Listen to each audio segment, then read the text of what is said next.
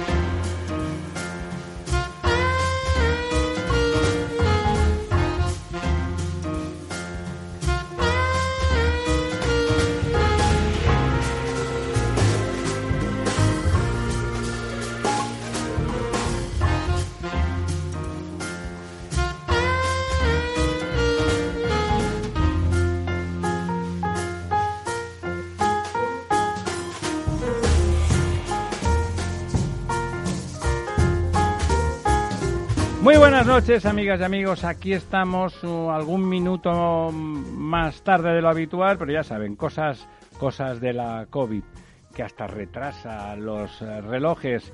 Y tengo entendido que, como ya lleva un ratito, los saludo primero que nadie a don Argimino Barros. Ya lo tenemos al otro lado del teléfono. Don Argimino.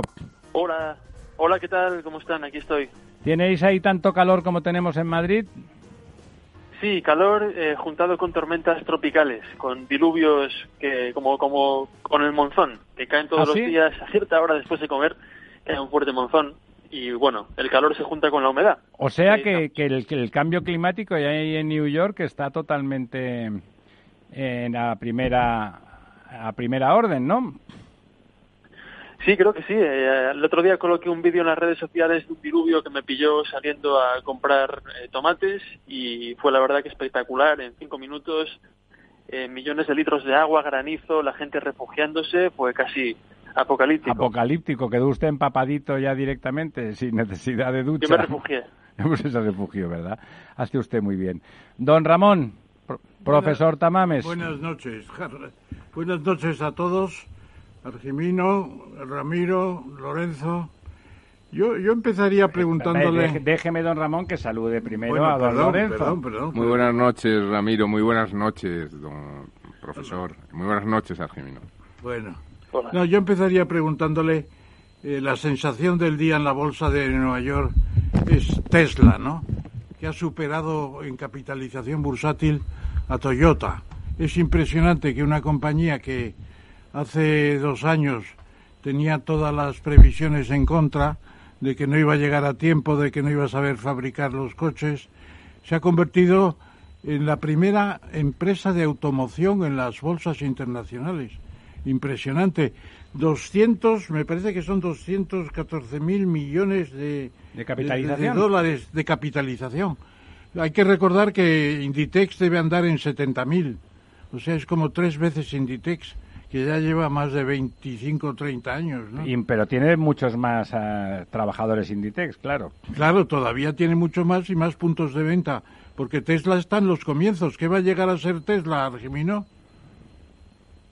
Bueno, Tesla, eh, muy bien explicado. La verdad que es una compañía que genera mucha polémica, sobre todo por su presidente y fundador, Elon Musk, pero que al final eh, prueba ser eh, fiel a su palabra o a sus objetivos de producción en muchos casos y se ve el resultado en la bolsa. Y ahora mismo hay solamente 19 compañías que valen más que Tesla. Y es curioso porque Tesla también es una compañía que todavía no ha presentado grandes beneficios, salvo creo recordar algún trimestre puntual, con lo cual no, digamos, no estaría en el en el canon de compañía exitosa, pero sin embargo genera mucha ilusión, mucha expectación, muchas noticias, que también es importante, mucho ruido y continúa creciendo, creciendo en bolsa. También imagino que porque muchos inversores, viendo cómo se las gasta lo más y cuál es su recorrido, también invierten pensando un poco en el futuro. Pero efectivamente, vale más a día de hoy que Toyota, que era la única compañía automovilística del mundo que la superaba, ahora ya no, que Disney o que, Coca-Cola. Y solamente tiene por delante las grandes tecnológicas y alguna más.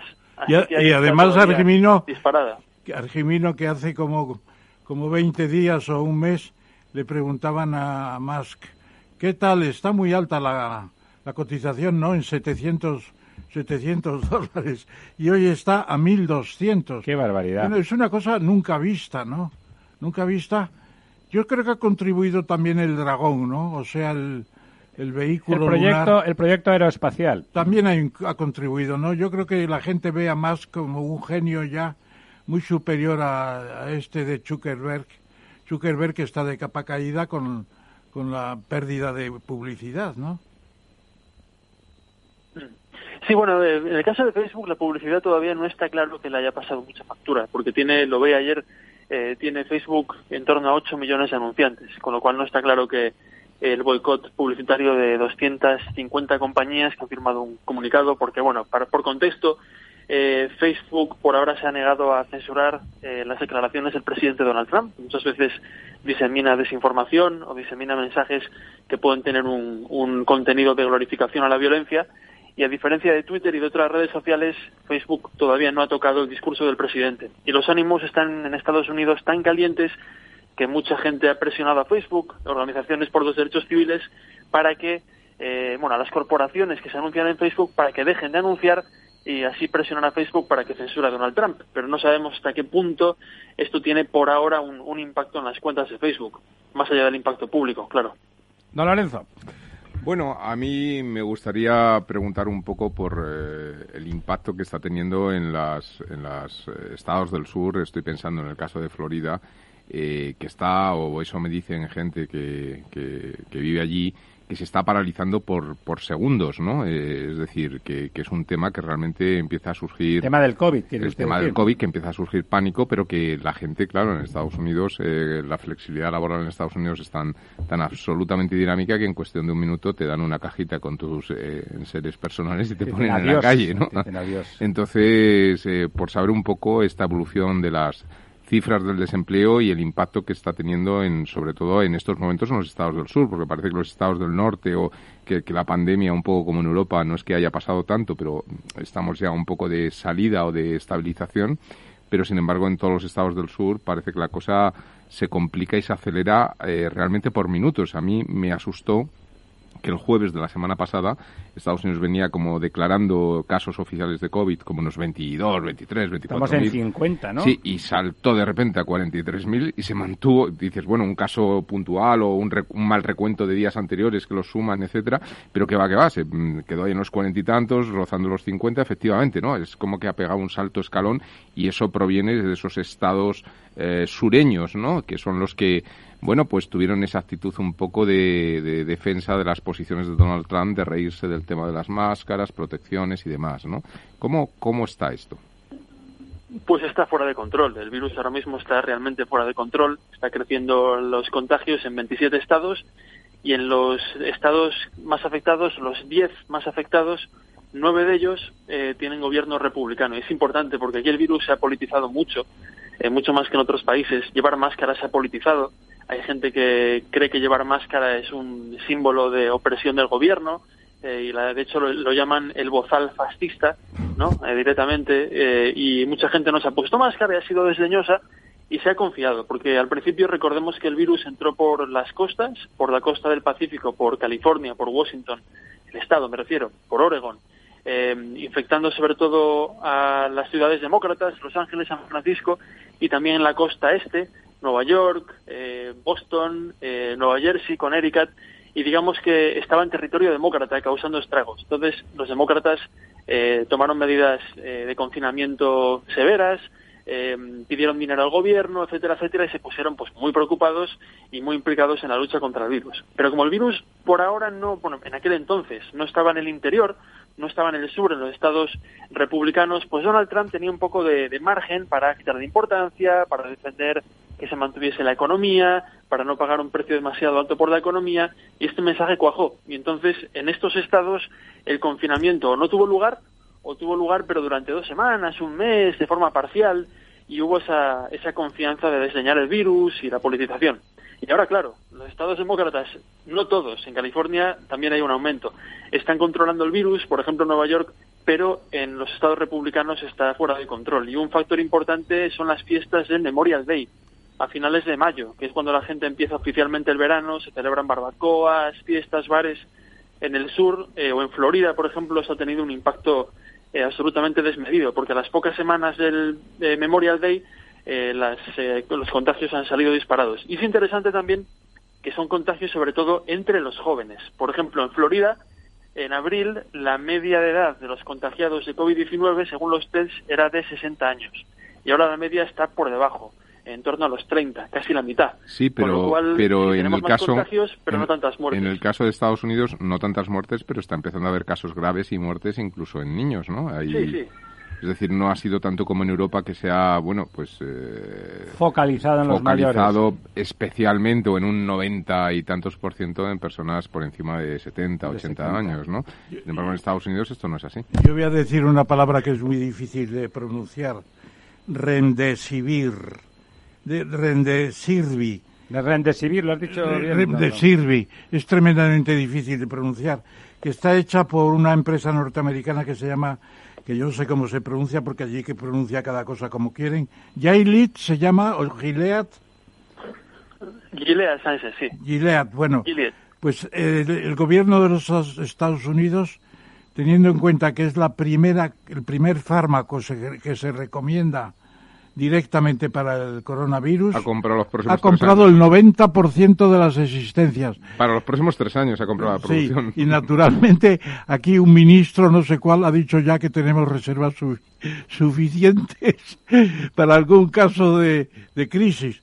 ¿Qué, ¿Cómo se puede explicar que una un medicamento todavía sin probar prácticamente el, el gobierno de los Estados Unidos debe estar muy mal? Para comprar el 90%, ¿no? Bueno, es una pantalla de humo, ¿no, don Argimino?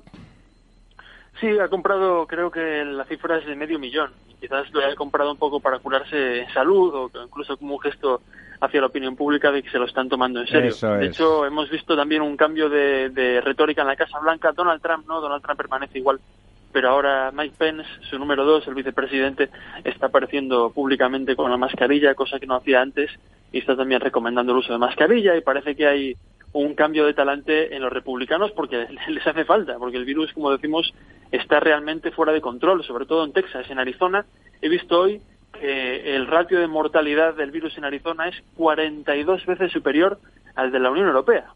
la Unión Europea tiene, creo que son 500 millones de habitantes, Arizona tiene 7, y sin embargo ahora los casos en Arizona están disparados, multiplicando varias veces exponencialmente los casos en la Unión Europea. Y eso que Arizona tuvo tiempo ya desde mediados de marzo de, tomar medidas, pero ahora está pagando el precio.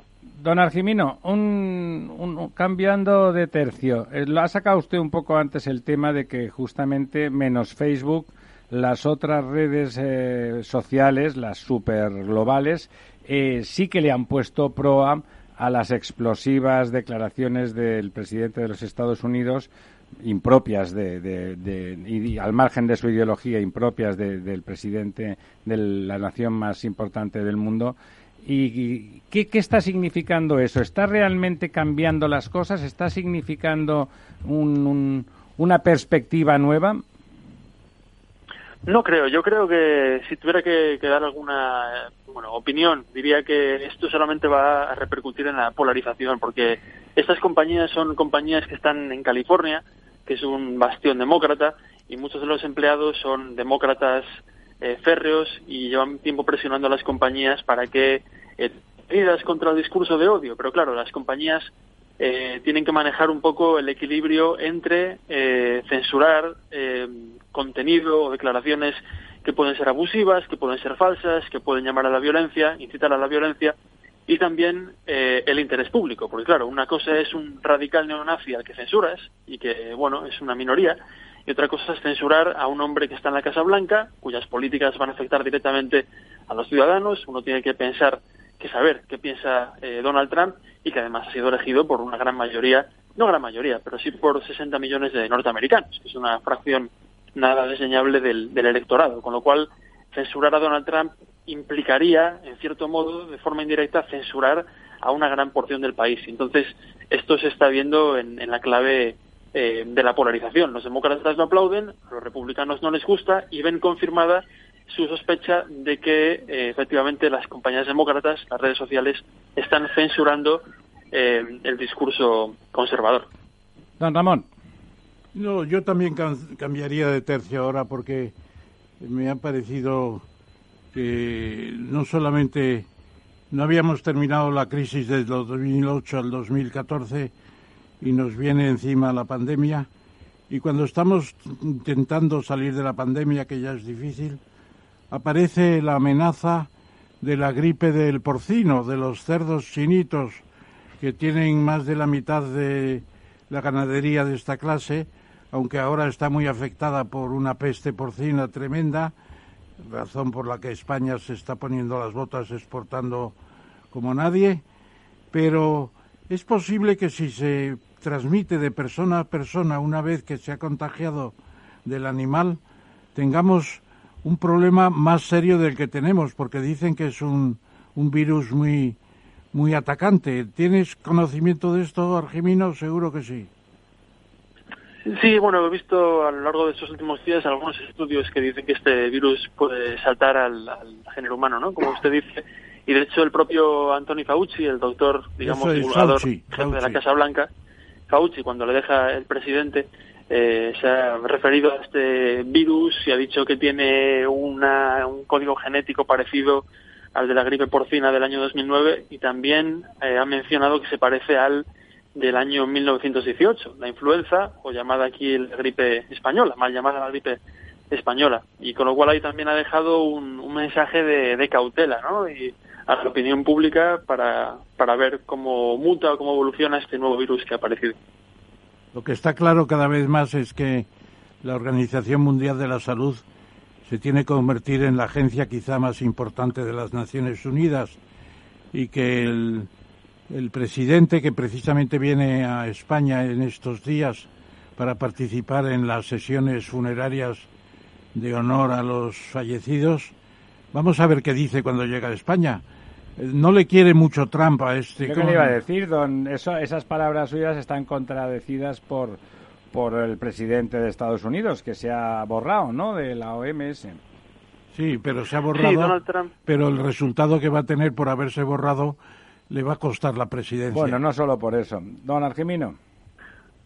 Sí, bueno, Donald Trump siempre ha sido un hombre antielitista, de, a su modo, ¿eh? me refiero, antielitista de las organizaciones internacionales, ese mundo liberal del que hablamos siempre, de el FMI, las Naciones Unidas, la Unión Europea, la OTAN, pues la OMS forman parte de este mundo de tecnócratas, de expertos, de científicos que viven con el dinero de los gobiernos y de Donald Trump, eh, como debe ser. Pero Donald Trump es algo que que tampoco le, hace mucha gracia. Y con el tema del coronavirus al principio digamos que utilizó a la OMS como chivo expiatorio diciendo que es una organización que ha sido infiltrada por China, que le hacía la pelota a China, que China se había aprovechado de ellos, que eh, era injusta con Estados Unidos, pero eh, se inclinaba ante China y al final ha terminado recortando la financiación y, y dando uno de esos golpes contra este tipo de organizaciones de Don Lorenzo. Sí, Argemino, a mí me gustaría, eh, cambiando un poquito de tercio, pero en esta, eh, un poco focalizándolo en esta nueva eh, guerra fría que parece que empezamos a vivir entre Estados Unidos y China, un punto que cuáles son las digamos las, las referencias un poco el sentimiento que hay en los medios de comunicación en Estados Unidos sobre un punto que yo creo que va a ser uno de los puntos de conflicto importantes de los próximos años en esa Guerra Fría y que tiene que ver eh, con el tema de la presa o la enorme presa que se está fabricando en Etiopía y que, digamos, aguas del Nilo arriba y que ha provocado un conflicto muy serio con Egipto y bueno, pues ha habido unas reuniones trilaterales con la intervención de, eh, digamos, de arbitraje de Sudán, pero que, parece que esto es un conflicto que va a crecer y que no tiene solución. Y recordemos que detrás de esas presas etiopías hay grandes intereses de constructoras chinas y detrás de Egipto hay grandes intereses mm, americanos, ¿no? Entonces, eh, no sé yo si este es un nuevo capítulo de las famosas conflictos de guerras frías eh, que vivimos en los años 50 y 60 que se están replicando ahora entre Estados Unidos y China. Además es que el Nilo Azul, perdona Argemino, eh, resulta que es el 80% del agua del Nilo que pasa por el Cairo. No, es que si esa presa... Claro, es que los, los, egipcios... y el problema está a qué velocidad van a llenar la presa, porque si la quieren llenar rápidamente lo que hacen es cortarle el agua al Claro, no, no, es que los egipcios lo que dicen es que... Tú como ingeniero de caminos canales... no, eso entra... acaba de explicar usted. Si se quiere llenar rápido, tienen que cortar, como es enorme Pero la Ramiro, presa. Ramiro, es que los egipcios dicen en los estudios que ellos tienen que puede peligrar la, la vida del 70% de los habitantes de Egipto. Estamos hablando de un país de ochenta y tantos millones. es decir, si para llenar el embalse, que es muy grande, cortan el, sería la mayor presa de África cortan el, el río el Nilo, Azul lo cortan hasta que hasta que se llene evidentemente se pone en riesgo la, la, la, riqueza, la prosperidad y en parte la salud. Hombre, la vida del 70% no me atrevería a decir, pero, ¿eh? pero sería, sería una catástrofe. Don Argemino.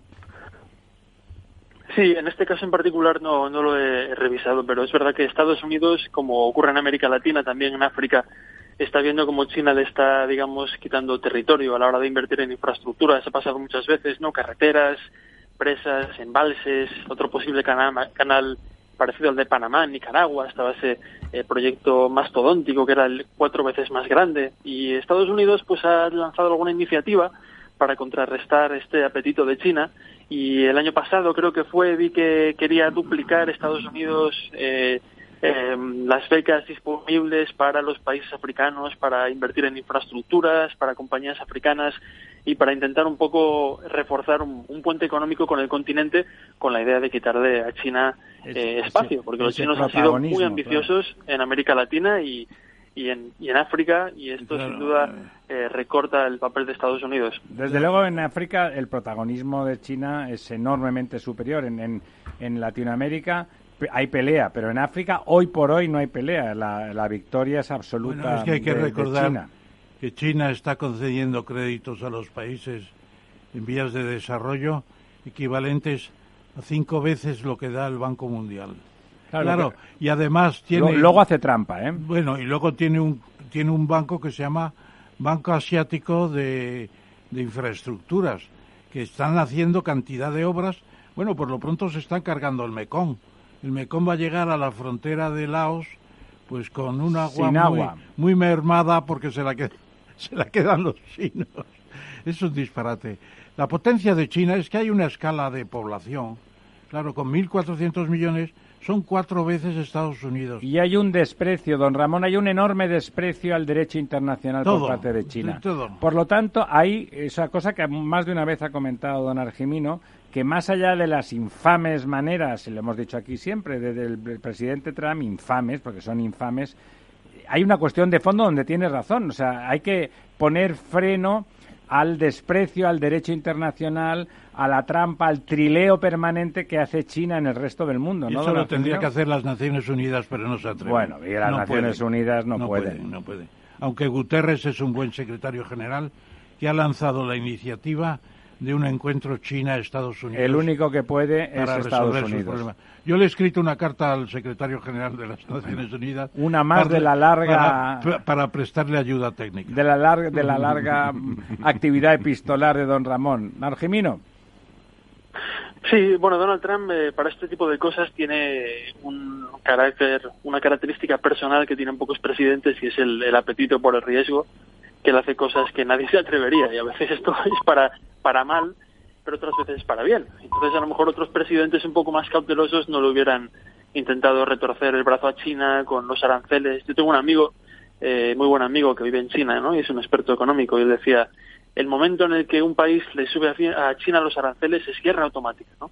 Como bien, eh, eso es un, algo que a China no se le puede hacer. Y Donald Trump, sin embargo, se, se arriesgó y, cumplió sus promesas de campaña, o al menos los primeros compases de estas promesas de, de ponerle a China la situación difícil y, parece que sí, que ha estado negociando y bueno, aquí lo hemos comentado muchas veces, con el estilo trampiano de faroles, cortinas de humo, apuntarse medallas, pero al mismo tiempo también realmente poniendo presión económica en China y al final sacándole también algunas algunas condiciones que querían los americanos, con lo cual eso también es algo que, hay que reconocer al presidente.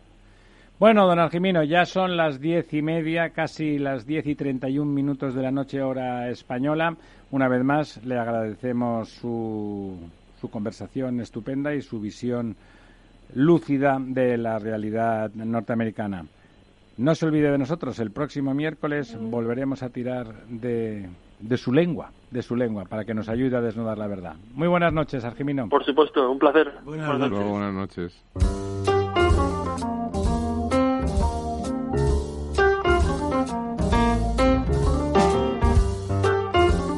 Bueno, continuamos. Nos acompaña hoy en este cuarto de hora en que dedicamos a hablar últimamente de medicina, en particular, pues, por supuesto, de la pandemia. Un, un, médico, un médico, un médico formidable que además, que además tiene para mí la virtud que, de que es de origen cubano. El, doctor Ernesto Delgado, el, el doctor Ernesto Delgado que hace 26 años, ¿no, don Ernesto, que vive usted en España? Exactamente, primero que todo buenas noches y un placer participar con vosotros en vuestro programa. La verdad que me hace mucha ilusión y muchas gracias por vuestra confianza, sí. Pues hace 26 años quiere decir que vino usted en 1994 aproximadamente, en esa época que era periodo especial duro, ¿verdad? Eh, Exactamente. Eh, yo ahí estuve haciendo unas cositas interesantes en, en, tu país de origen. Bueno, y eran y eso ya eso es otra historia como decía Kipling y ya lo comentaremos en otro momento. Efectivamente. Y antes de después antes de que acabe tu intervención quiero preguntarte por la gestión cubana, si tienes noción, me imagino a través de la familia de, de la pandemia, pero vamos a antes le voy a dar como siempre la palabra al profesor Tamames para que haga la presentación formal de nuestro invitado. Eh, querido doctor Ernesto Delgado Cidranes, efectivamente es un gran anestesiólogo. Quería preguntarte esa palabra resucitación, no, no es resucitado, ¿verdad? Sí, no, no. Realmente, bueno, estamos en, plena polémica ahora mismo porque... Pero se parece mucho a resucitación. A resucitar, sí, sí, anestesiología. la, especialidad como tal se llama anestesiología, reanimación, ¿no? Y, cuidado intensivo y, terapia del dolor. Bueno, pues a ver si podemos resucitarnos dentro de poco. Lo que quería decir es que eres un especialista en anestesiología, curados intensivos, cuidados, intensivos. Y que además estás entre los eh, top doctors, es decir, los doctores en España en el 2019 más avanzados la situación más avanzada. Profesor de la Complutense de Madrid y profesor también de la Universidad de Comillas, también en España. Y tienes muchas, eh, digamos, especialidades y encuentros importantes. Te quería preguntar también, la neurouroginecología, explícanos qué es eso, neuro y uro. Ah, bien, este brevemente. Durante los últimos durante los últimos años, pues bueno, se ha insistido mucho en la investigación y tratamiento de todas las afectaciones uroginecológicas de, a nivel de suelo pélvico, ¿no? Y entonces, como recuerda que hay una situación que es estructural desde el punto de vista del cuerpo humano está compuesto de estructura, de células, de tejido, pero también estamos compuestos de nervios, ¿no? Entonces hay que diferenciar muy bien cuando uno tiene un problema funcional, si el problema es estructural, que es lo que sale en una resonancia, en una ecografía, en un diagnóstico por imagen, o si el problema es eléctrico, ¿no? Que es lo que sale en un estudio electrofisiológico o estudio más avanzado de perfiles de ramas finas nerviosas o a nivel de estímulos eh, craneales. Entonces, ¿qué es lo que sucede? Que hay que diferenciar bien claro que cuando uno tiene un problema de suelo pélvico a nivel urológico o vaginal, pues eh, hay dos cosas que hay que definir. La, la uroginecología como tal, que es la parte urológica combinada con la ginecología en la parte mujer o en la parte urológica y eso lleva a un estudio de la función nerviosa, de la función neurológica perfecto, de la persona, perfecto, del individuo. Perfecto. Otra pregunta, porque está el, el currículum vitae. Vamos al grano, don Ramón, que no sí, tenemos pero, mucho pero yo le quería preguntar también porque ¿qué, qué- estos simposios que presidiste en Oxford y en Cambridge, ¿de Sí. qué eran?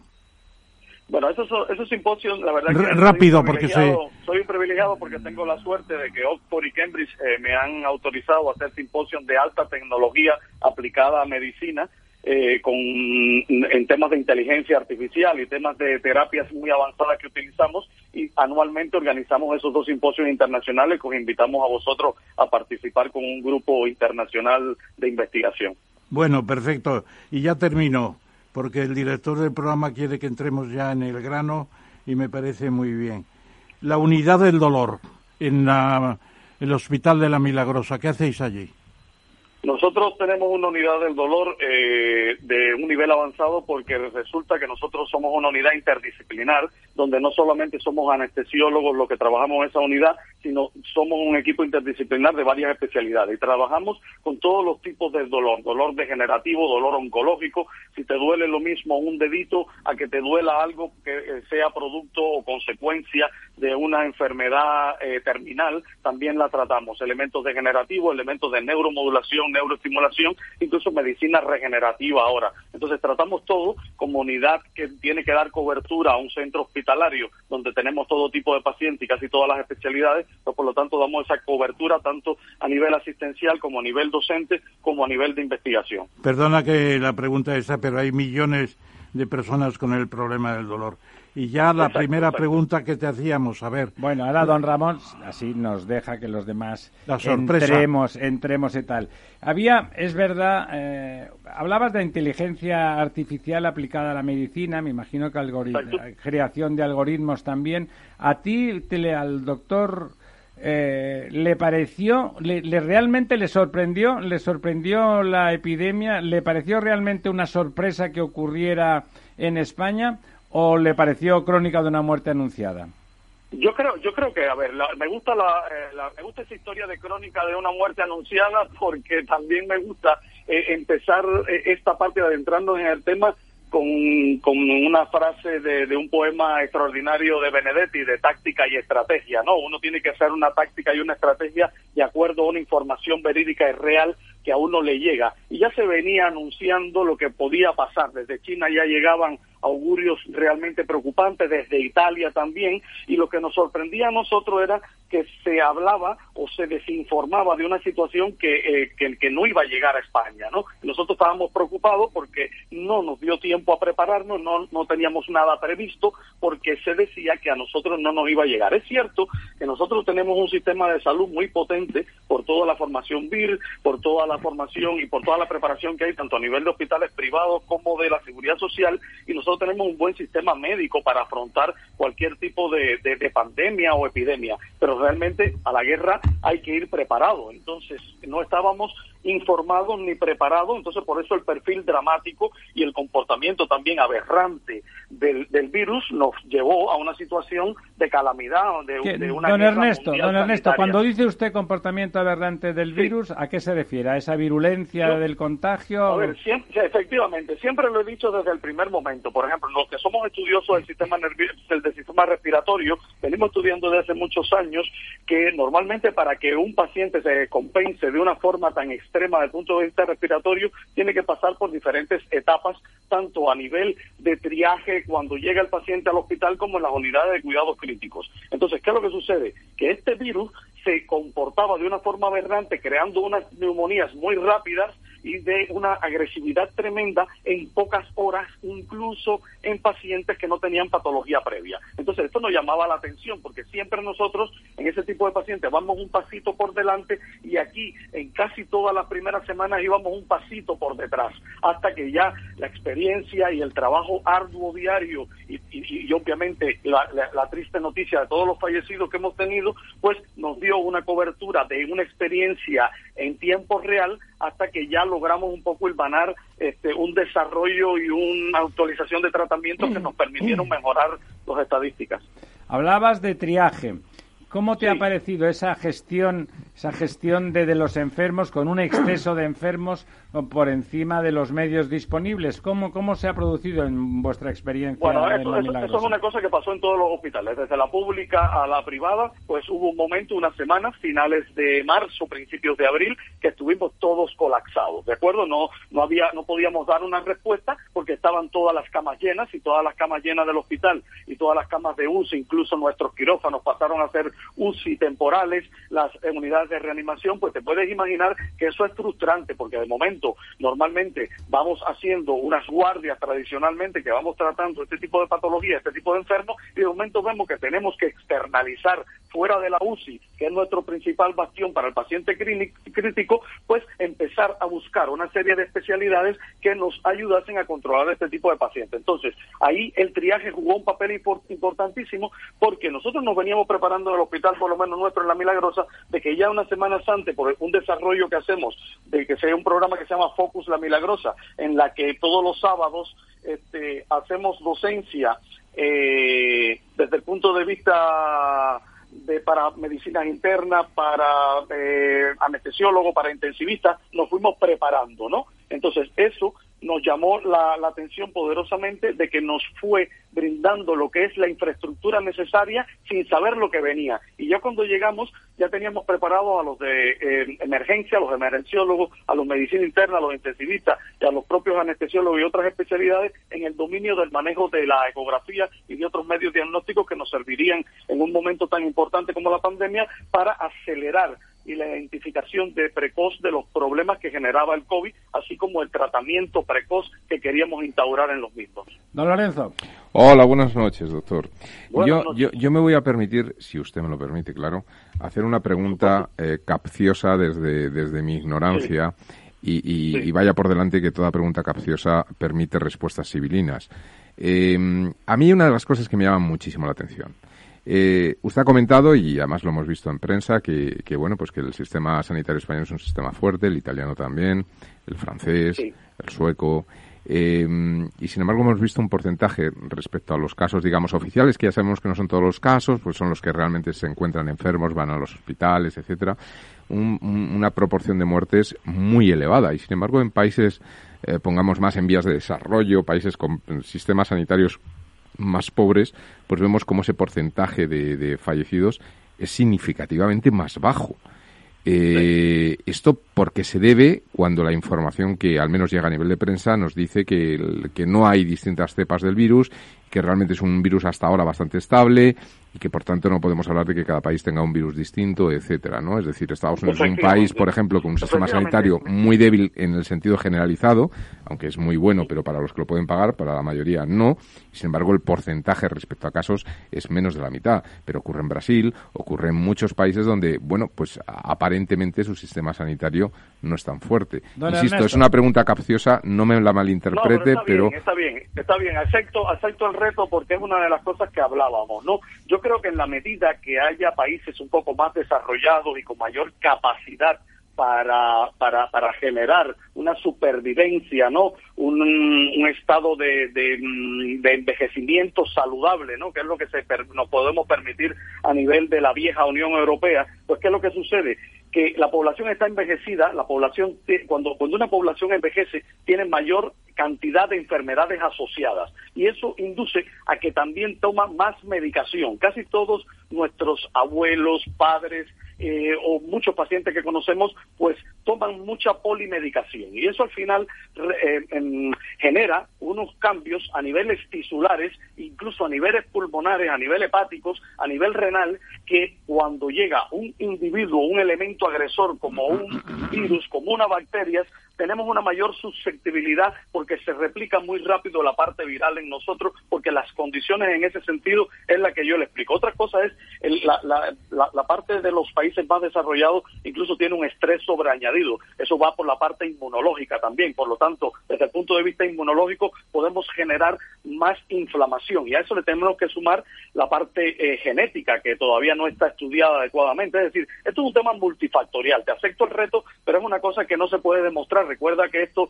a nivel de pandemia y epidemia estamos hablando de que nada más que llevamos tres meses, por lo menos en Europa. Entonces hay, que darle un poco más de recorrido. pero doctor, siguiendo con esta, con esta actitud capciosa mía, eh, le voy a poner el ejemplo de un país que además yo conozco bien porque he estado viviendo durante los últimos años, que tiene un sistema sanitario muy, muy pobre, muy pobre. Eh, sorprendería en España eh, la pobreza de, la calidad sanitaria pública, me refiero, ¿no? La generalizada de un país como Irlanda, que es un país muy rico pero con un sistema sanitario muy pobre.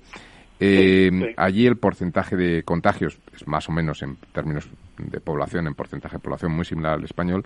Sin embargo, la mitad, eh, o sea, los fallecidos pueden ser como el 30%. Y la población también está muy envejecida y también está muy medicada. Y, permítame ya por seguir en este elemento capcioso recordarle unas frases que creo, creo que era del, del doctor eh, Marañón, de don Gregorio Marañón, que una vez le preguntaron que cómo se curaba una gripe, un virus, ¿no? Y él decía, pues mire, eh, eh, sin, sin, medicamentos eh, se tarda unos siete días y, con ellos una semana aproximadamente. Exacto. Entonces, quiero decir que a lo mejor los virus a, veces es mejor no tocarlos, ¿no? Y el cuerpo humano tiene su mecanismo de defensas, etcétera. Yo no sé si los sistemas sanitarios muy, muy desarrollados a lo mejor hemos pecado de exceso de actividad. No, no lo sé. Insisto. Don Ernesto. puede, ser posible, puede ser posible que seamos en, en esta nueva jornada, en esta nueva era de la medicina, que seamos muy agresivos. Pero también es que te pongo un ejemplo durante el tema de la pandemia. El tema de la pandemia, este, llegaron muchos pacientes en pocos días que llegaron en una situación de gravedad extrema. Es decir, eso eh, me gusta la defensa de esa parte de a veces no tocar a determinados pacientes, no ser agresivo, pero ¿qué es lo que sucede? Que si ya tienes un paciente con una alteración en la relación ventilación-perfusión, que se ha desaturado, que tiene un compromiso ventilatorio importante y que tiene criterio de UCI, pues ese paciente algo le tienes que hacer, desde una ventilación no invasiva, desde una ventilación invasiva, desde disminuirle la replicación viral, desde inflamarlo. Entonces, alguna actitud con él tienes que tomar. permítame que, le, que le, precisamente a propósito de esto, ¿usted confía en un fármaco nuevo? que el americano, el Remdesivir, el cuyo nombre no quiero acordarme. ¿Confía usted en ese fármaco? Sí, sí confío por una sencilla razón. Eh, a ver, el fármaco es muy prometedor, pero ¿qué es lo que sucede? El Remdesivir es un fármaco que ya se ha probado en el ébola, es decir, es un fármaco nuevo, pero que ya se tiene una experiencia con él en el ébola. Lo que pasa es que se ha utilizado como una situación emergente en la utilización del COVID para ver si se podía frenar la replicación viral. Yo sí me fío de él, lo que pasa es que con el COVID no hay experiencia con este fármaco, pero sin lugar a dudas, desde el punto de vista legal, que es lo que nos interesa, porque estuve escuchando los minutos de la anterior entrevista y eh, el problema es que está autorizado por la Agencia Española del Medicamento y por la FDA. Entonces, por lo tanto, estamos hablando de un fármaco que Estados Unidos, hay, hoy hay un movimiento estratégico a nivel mundial. Es decir, Corea empieza a utilizar el Remdesivir para todos sus casos graves y, que están en la UCI ventilados y todo porque acorta el periodo de ingreso y por lo tanto el gasto sanitario y la recuperación obviamente fantástica de estos pacientes con una gran diferencia de cuatro a cinco días hace el acortamiento de este ingreso en UCI y Estados Unidos este, amparado por su presidente hace un movimiento súper estratégico de comprar lo que vosotros decíais, el 90% de la producción a Gilis, que es la casa que lo fabrica. Pero es que estamos hablando de grandes cantidades de dinero en que todos ahora vamos a ir detrás de ese tren por una sencilla razón. Ese tratamiento cuesta, eh, cada vial hay que ponerle seis viales al paciente. Por lo tanto, es un fármaco que yo he investigado y que me gusta y estoy atento a todo el desarrollo de él. Eh, un vial cuesta 390 dólares. Qué barbaridad. Los tratamientos son, efectivamente, 390 dólares y, y para y para y para reducir el ingreso hospitalario en UCI no son 2.000 euros, son 2.300 dólares, según lo que tengo entendido, para la medicina pública en Estados Unidos y para la medicina privada se traduciría en unos 2.600, 2.700 eh, dólares. Por lo tanto, cada paciente eh, si fuese en euros aquí para pagarlo en España, tendría que disponer de 2.000 euros para ese tratamiento. Y Estados Unidos, hoy, datos concretos que tengo en la mano, ha comprado el, los 94.000 tratamientos de julio, 174 mil tratamientos para agosto y 232 mil 800 para septiembre. es decir, que tiene toda la producción de septiembre. Última pregunta que tenemos. No, no, no, no es pregunta, es puntualización por ponerle escala a la cantidad económica que está diciendo. Si en España compráramos un tratamiento para cada español, estaríamos hablando de aproximadamente el importe cercano, un poquito menos, de lo que supone el gasto en pensiones anual de nuestro Exacto. país. O sea, es totalmente inviable. Don Ernesto, Inviable. ha sido un placer. Se me han quedado unas un par de preguntas en el, en el tintero, pero probablemente lo invitemos a usted si está si es tan amable la próxima semana para rematar rematar la jugada. Ha sido un ha sido un placer. Hasta hasta la semana que viene, don Ernesto. Muchas gracias. Hasta la próxima semana. y un Muchos saludos, saludo y un fuerte Ernesto. abrazo Un, para todos. un abrazo. La verdad desnuda. Capital Radio.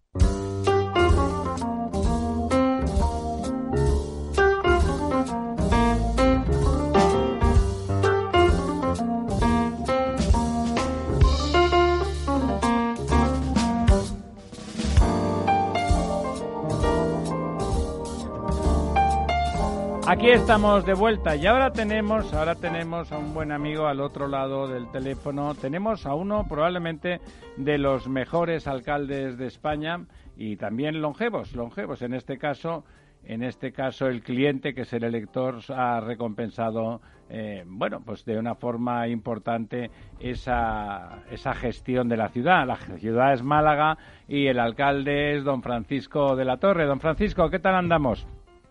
Muy bien, encantado de estar con vosotros esta noche, un buen rato. Entiendo que no, entiendo que la COVID no le ha tocado ni de cerca. Bueno, aunque en su provincia y en su ciudad en algún momento fue eh, fue significativo, no no grave comparado con otros, pero sí significativo, ¿no? Sí, el tener, el tener un aeropuerto internacional bien conectado con Italia, con el norte de Italia y Claro. con muchas zonas, vía Estambul con Asia, pues todo eso nos ha hecho estar más, eh, digamos, eh, se- ser más sensible, ¿no? Se notaron los casos en los primeros días del desarrollo de la pandemia en España, en Andalucía.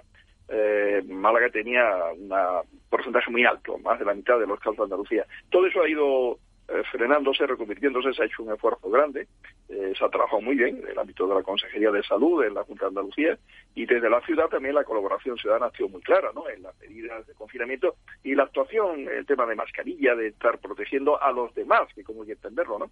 Y el personal esencial ha estado eh, trabajando bien también. Y al final estamos en un promedio como el de Andaluz, que Andalucía tiene eh, unos números muy buenos dentro de España, dentro de las comunidades autónomas, quizá Canarias sea mejore un poco Andalucía y causa un isla tiene la ventaja de estar más aislada, ¿no? A Claro. dos mil kilómetros largos, ¿no? De la península. Pero son números muy buenos que no nos sitúan bien, ¿no? Y inclusive en algún momento Málaga algo mejor que el promedio andaluz. Eh, ha habido ahora un pequeño rebrote en una zona en, en el centro de Cruz Roja, centro de acogida, pero está totalmente controlado, confinado, cerrado, no sin ningún... pues vaya, el número eh, ha alcanzado 103 exactamente, estabilizado, eh, porque se ha hecho pues el triaje necesario, eh, el despistaje de si había contagios del personal, de los familiares del personal, etcétera, y está todo eso muy controlado, datos que daba la Consejería de Salud directamente, procuro Se, estar al se día. ha hecho, don, don- don Francisco, se ha hecho en una palabra, se ha hecho bien. Déjeme que le pase a, a su compadre, a su antiguo compañero y en principio jefe de, en la facultad hace muchos años. Don, Sí. don Francisco ha sido, ha sido catedrático maestro, universitario maestro mucho tiempo. Que le, que le haga una semblanza, aunque don Francisco es ya es un personaje y un político ampliamente conocido, vamos a dejar que, como siempre, don Ramón haga la semblanza. Más que conocido, yo diría que Paco de la Torre se ha convertido en el arquetipo del buen del buen alcalde que sabe lo que es la ciudad, eh, la ha medido por todas partes, su potencial, sus capacidades. Eh, Más que una ciudad inteligente, es una ciudad con un alcalde muy inteligente y muy trabajador. Yo la relación la tenemos hace muchos años, desde el año 68, cuando yo llegué a Málaga para la cátedra de estructura económica, y en esa cátedra tuvimos dos o tres profesores de la propia Málaga, me acuerdo de un historiador, La Comba, que era estupendo también, y tuvimos para la parte del sector agrario en la cátedra nada menos que a un ingeniero agrónomo joven, Paco de la Torre, que eh, hizo unas, una especie de, de desarrollo de todo el tema agrario de una manera fundamental, con investigaciones casi porque íbamos a las fincas que estaban preparando la introducción de los cultivos de zona subtropical en Málaga, la mayor principalmente.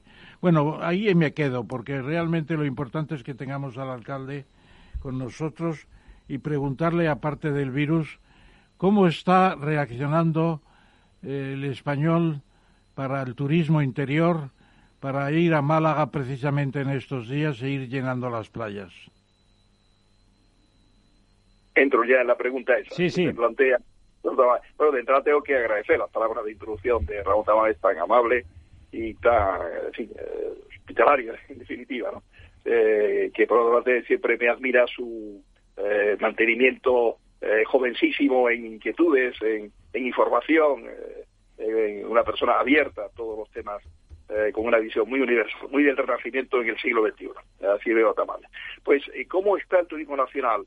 Eh, reaccionando muy bien. Eh, evidentemente, mm, confiamos ahora más en la capacidad de respuesta al turismo nacional que en la de internacional, porque hoy, desde hoy tenemos ya 123 movimientos de aviones en nuestro aeropuerto, eh, una cifra significativa, irá creciendo, y yo creo que llegaremos a los 200 a lo largo del mes de julio. Eh, tuvimos 500 el año pasado, en fechas cumbres del verano, 500 movimientos en un día. Eh, que significa pues la, potencia que antes decía del aeropuerto de Málaga. Tiene, tiene una, que es un gran activo para la ciudad y para la provincia en general. ¿no? Eh, ahora mismo los movimientos del turismo nacional están más pensando dentro de España que en salir fuera, yo creo que sí, y eso hará que mucha gente piense en venir aquí, no aparte de los que tienen segunda residencia, aunque ahí también hay europeos que están viniendo en los vuelos, hoy Norwegian empezaba ya sus vuelos con el norte de Europa, con Oslo, con Copenhague, con, con, con Estocolmo también, y bueno, pues toda la población nórdica que tiene aquí eh, segunda residencia, pues irá viniendo, naturalmente, en esta fecha. Eh, pero el turismo nacional eh, conoce bien Málaga, quiere Málaga y va a ir viniendo. Nos falta todavía, ¿no? No cabe duda que ese tema eh, tardará un poco. Los hoteles están, los actualmente abiertos, que estamos en un treinta y tantos por cien, más o menos, de hoteles abiertos. Tenemos ahora eh, cercano a las cuatro mil plazas eh, que se ofrecen. Llegaremos a seis mil en muy pocos días, que sería como la mitad de la potencia hotelera nuestra. Eh, pero no olvidemos que en vivienda turística tenemos capacidad de 31.000 plazas en total. Ha crecido muchísimo en los últimos tiempos también eh, estaremos ahora en los hoteles un 40-50% de los están abiertos de ocupación, ¿no? de ocupación de ellos. Don Francisco, ¿ha puesto usted el, índice, el dedo en, la llaga? En el, en el, doble sentido, o sea, su aeropuerto eh, es el más importante de Andalucía, no solamente de la provincia. La potencia de llegada internacional y las conexiones de Málaga no tienen parangón en ningún otro aeropuerto andaluz, sin ninguna duda. Pero eso al mismo tiempo, igual que pasa en Barajas, eh, en, el, en el pecado, en la virtud lleva su pecado apareado, ¿no? O sea, eso es un factor de riesgo, sin duda. Eh, desde la ciudad, o, no tiene usted capacidad como edil para intervenir intentando que por un lado se potencie esos movimientos que sin duda son fundamentales para regenerar económicamente el tejido turístico tan importante para su ciudad y al mismo tiempo intentar estar a la vanguardia. Usted tradicionalmente, seguramente por su formación técnica, ha intentado hacer de Málaga una ciudad inteligente, una ciudad que, que avance en, la vanguardia de las ciudades. Ahí eh, está consiguiendo imponer protocolos que sin frenar el turismo garanticen un cierto nivel de seguridad alto. Bueno, son los protocolos que AENA ha establecido en general en todos los movimientos internacionales y nacionales de, de control de temperatura, de la información de documentación eh, del estado, digamos, de la persona, la declaración que hace sobre su situación en cuanto a salud.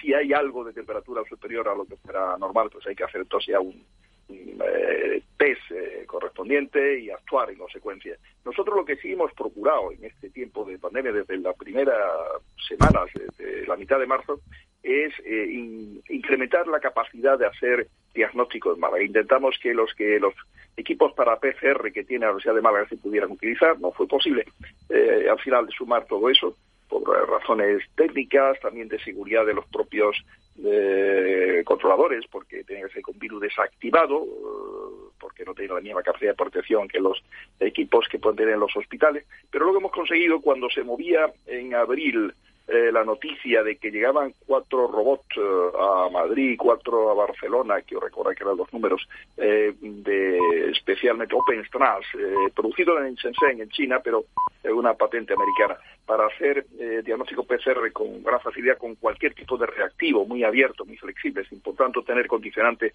de ninguna casa concreta, sea Roche o la que fuera.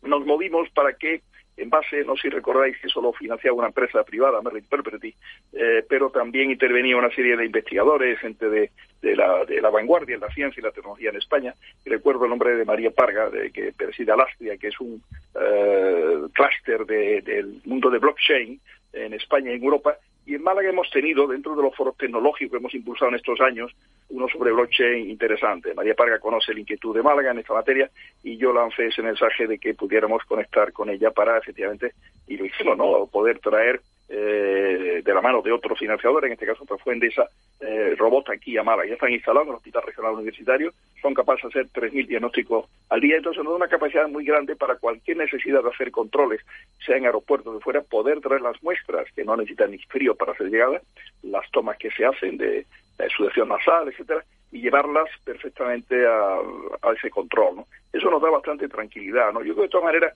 que lo que hay que procurar, tanto en los que estamos aquí recibiendo a los que vienen de fuera como los que vienen, es tomar las medidas que por educación, yo diría, y por sentido cívico, por sentimiento de protección y ayuda a los demás debemos tomar, que es poner la mascarilla, tener la mascarilla. Yo en estos días, eh, en alguna que otra entrevista, hablando del turismo, he dicho, en esta época en España, en Málaga en concreto, la mejor sonrisa al turista, que siempre es un eslogan, al turismo una sonrisa, etcétera, es la mascarilla, que no te permite sonreír, porque no se ve, ¿no? Los ojos un poco puede mostrarlo, pero no es lo mismo, ¿no? Eh, estás tan estático, todo igual, ¿no? Pero eso da una sensación de gente seria, gente que respeta a los demás. No es protegerte tú, es proteger a los demás por si tú estuvieras eh, infectado, fueras asintomático, no lo supieras y, estás evitando esa, ese riesgo. Si todos somos así, ganaremos mucho. Y nosotros procuramos, procuraremos que sea de contagio cero. Lleguemos a un contagio nulo durante mucho tiempo. ¿no? En Málaga y la provincia, porque la estadística es provincial, hay que hacerlo así. Bueno, como le decía, ya me imaginaba yo que había usted tomado alguna medida tecnológica, que es lo que le caracteriza. Don Lorenzo. Sí, hola. tenemos algunas más, algunas más que hemos sometido a consideración de la Junta, sí. Buenas noches, alcalde. yo, a mí me gustaría, me gustaría eh, dar un giro desde el coronavirus que estamos hablando hacia la, la coronacrisis, ¿no? Hemos eh, visto hace poco declaraciones de otro otro de los grandes alcaldes españoles, eh, es decir, en estos momentos, porque hemos tenido otros alcaldes muy famosos como Paco Vázquez y demás, pero en estos momentos quizá los dos grandes alcaldes que hay en España son, eh, por supuesto, nuestro invitado hoy, el señor Paco de la Torre y Abel Caballero. El, Seguramente los dos mejores de Vigo. de España. El alcalde de Vigo, al menos en cuanto al porcentaje de, votantes, digamos, que tienen de respaldo y, popular. Y de ciudades que funcionan. Y ciudades que funcionan. Y además, en su condición de presidente de la, de la FEM, eh, ha hecho declaraciones recientes un poco pues eh, alertando de las dificultades económicas que están sufriendo muchos de los ayuntamientos españoles. A causa de la COVID. Claro, yo estoy pensando, sí, sí, a causa, por supuesto, de esta crisis que estamos viviendo. Yo estoy pensando en, por ejemplo, la empresa municipal de transportes de, de, Málaga, que al igual que la empresa municipal en Madrid, que la hemos visto todos los que vivimos aquí en Madrid, o en todas las ciudades de España, pues han podido estar durante tres meses, no lo sé, con una, con ocupación del 3%, del 4%, y yo, he llegado a ver autobuses en Madrid completamente fantasmas, o sea, completamente vacíos, pero en horario de las 5 de la tarde, ¿no? Y, claro, esto eh, es un servicio público, hay que cumplir esos, eh, esas rutas, esos horarios, etcétera, pero al final eso es una auténtica ruina, ¿no? Es decir, el agujero que ha podido dejar, pongo el caso del transporte porque todo el mundo lo entiende eh, rapidísimamente, ¿no? Los autobuses hay que seguir comprándolos, hay que, en fin, ¿no? Renovar flotas, etcétera, ¿no? Pero ocurre en todos los, en todos los servicios públicos, ¿no? Eh, está, ¿Está Málaga en esa situación de, de alerta? ¿Es una situación que...?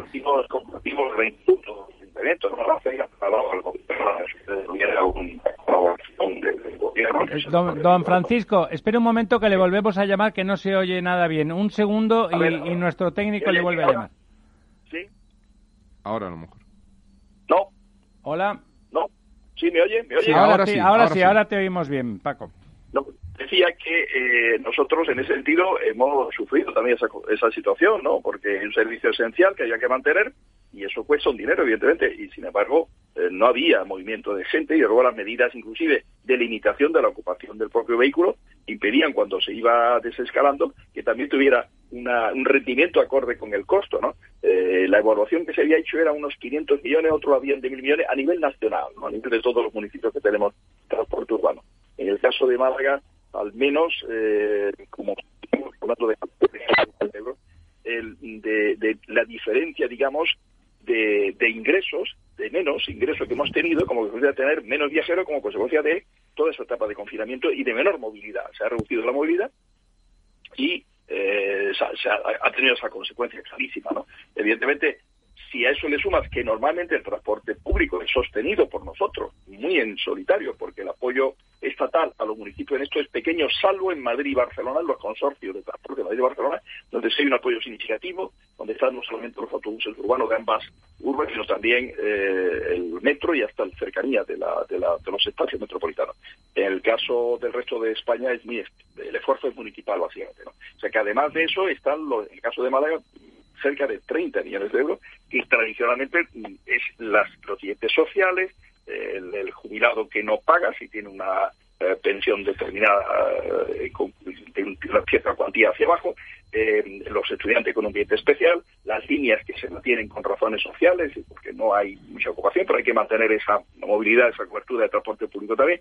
Todo eso al final eh, crea un desequilibrio presupuestario importante. Y, a propósito de eso, señor alcalde, si me permite, sí.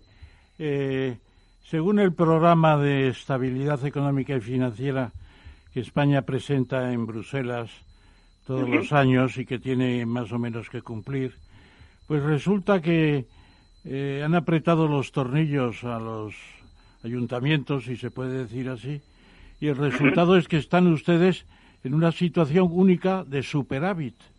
Es decir, sí, los ayuntamientos españoles en estos momentos corríjame si no es cierta la cifra sí. exacta, sí. son 18 mil millones de euros de superávit bloqueado no sé dónde, porque es un dinero que no se utiliza y llega la crisis y el Estado, la Administración General del Estado, quiero decir, porque Estado somos todos, dice, mm. este dinero no se toca. No, ahora sí, parece que lo van a dejar tocar. ¿Qué pasa? No, 18 mil millones. Aparte de los sí. 16 mil que el gobierno ha prometido a las comunidades autónomas, que es otra cosa. Sí, sí, sí. Bueno, nosotros nos hemos pedido, por un lado, eh, por la FEN se ha pedido una cantidad para el tema del, del transporte. Perdone, en la línea, antes de empezar, ¿ustedes en Málaga tienen superávit acumulado de estos años? Sí, Sí, sí, sí. La mayor parte de los municipios españoles tenemos superávit. ¿Cuánto tenemos, tienen? ¿Cuánto tiene Málaga?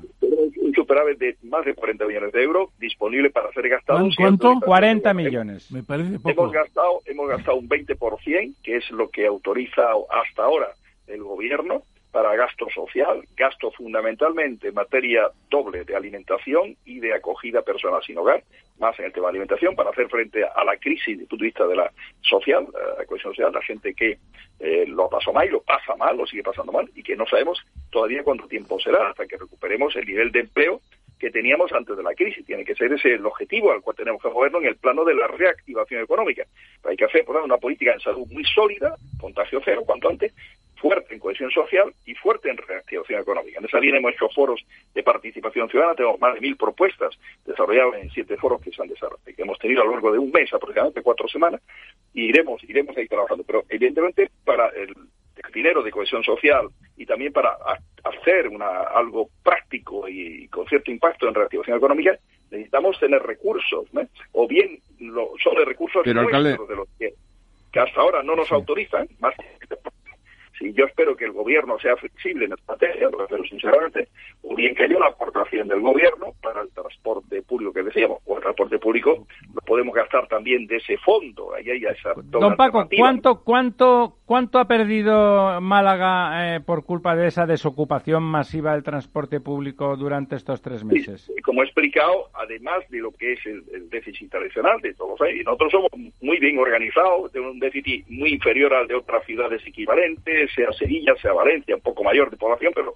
la, la, diferencia es a favor nuestro de la mejor gestión, lo digo sinceramente, en ese transporte público. Pero la cifra exacta está entre 14 y 20 millones de euros producido por estos meses de confinamiento y de menor movilidad, con una ocupación de los autobuses del 6 o del 7%. Ahora ya estamos en más, ya estamos rozando el 50%.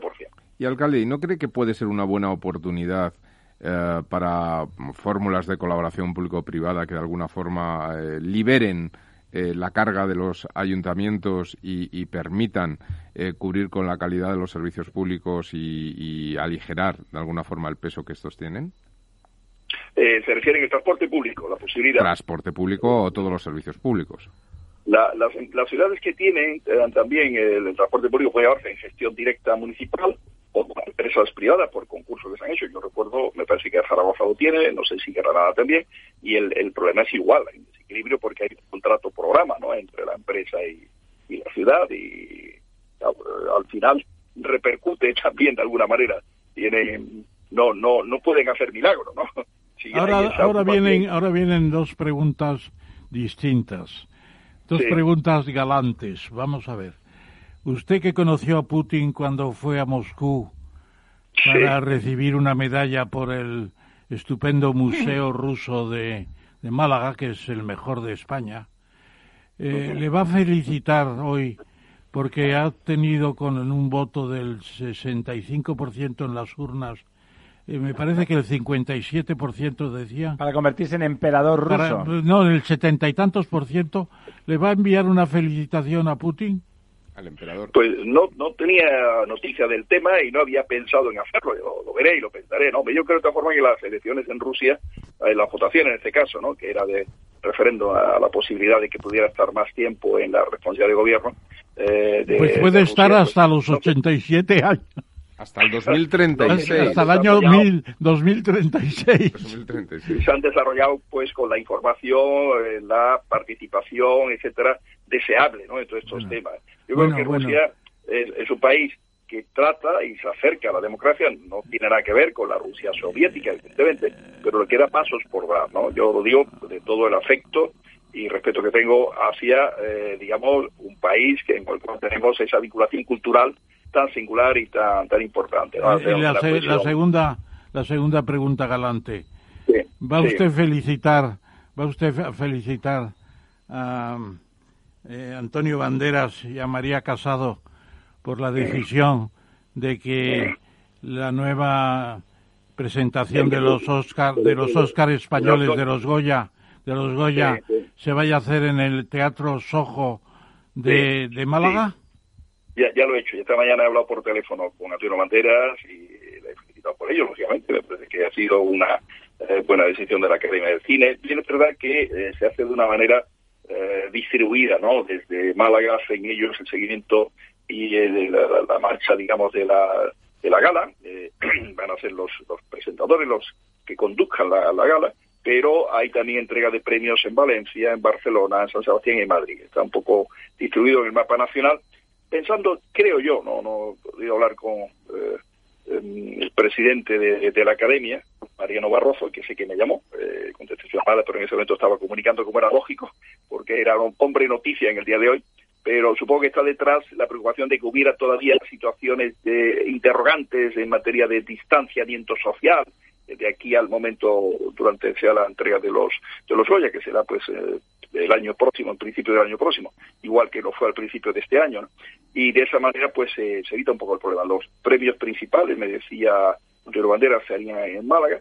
El Teatro del Sojo no es un teatro muy grande tiene fue ampliado y tiene unas condiciones aceptables pero ahí habrá que estudiar bien cómo se puede desarrollar. Obviamente la colaboración en materia de la calle donde está, la calle Córdoba, su entorno, pues lo que necesiten de nosotros estaremos ahí para colaborar que sea una gala brillante en lo que pueda la ciudad eh, como marco, digamos, en el cual se desarrolla, ¿no? Pero es evidente que ahí ha estado hábil eh, Antonio Banderas y María Casado en conseguir este este tema, ¿no? Esta posibilidad de ser como a nivel profesional hacer esa tarea es importante, es una proyección y a nivel suyo del compromiso que hizo cultural con el acuerdo que hizo también con CaixaBank para sacar adelante este teatro, me parece un respaldo ¿no? a esa iniciativa. Sí, le iba a decir que más que hábil, que más que hábil, Antonio Banderas ha estado, como lleva en los últimos años, siendo un malagueño ejemplar que, que, que con muchos como él, desde luego Málaga seguro que estaría en el pedestal de las ciudades españolas. Ha aportado mucho y a despecho, a despecho de que algunos, algunos lo han criticado pues eh, bueno, pues porque sí, algunas veces y otras veces pues que a lo mejor usted es del Partido Popular, lo cual no les tendría que molestar en absoluto porque es un partido de gobierno en España y a usted lo han elegido los malagueños votando en las urnas, ¿no? Y seguramente el señor Banderas no ha pensado en qué color político tenía usted, sino en colaborar lealmente con, con la ciudad, bueno, y con su ayuntamiento, que también ha funcionado. Eh, eh, es un hombre bandera que quiere la ciudad, en donde nació, eh, es un hombre muy, muy enamorado de Málaga, cree en su potencialidad, yo también creo en la potencialidad de Málaga, también quiero mucho a Málaga, es enormemente y nos sentimos muy, eh, muy implicados ¿no? en, colaborar en lo que podamos para sacar proyectos para Málaga. Y yo de luego agradezco enormemente su eh, capacidad de ser un gran embajador de nuestra ciudad, de nuestra tierra. Y cuando es necesario lo hace de la comunidad autónoma andaluza o de España, lo ha hecho más de una ocasión. Y desde luego esto es algo que tenemos que agradecerles todo y yo desde Málaga se lo agradezco a Antonio Bandera muy sinceramente.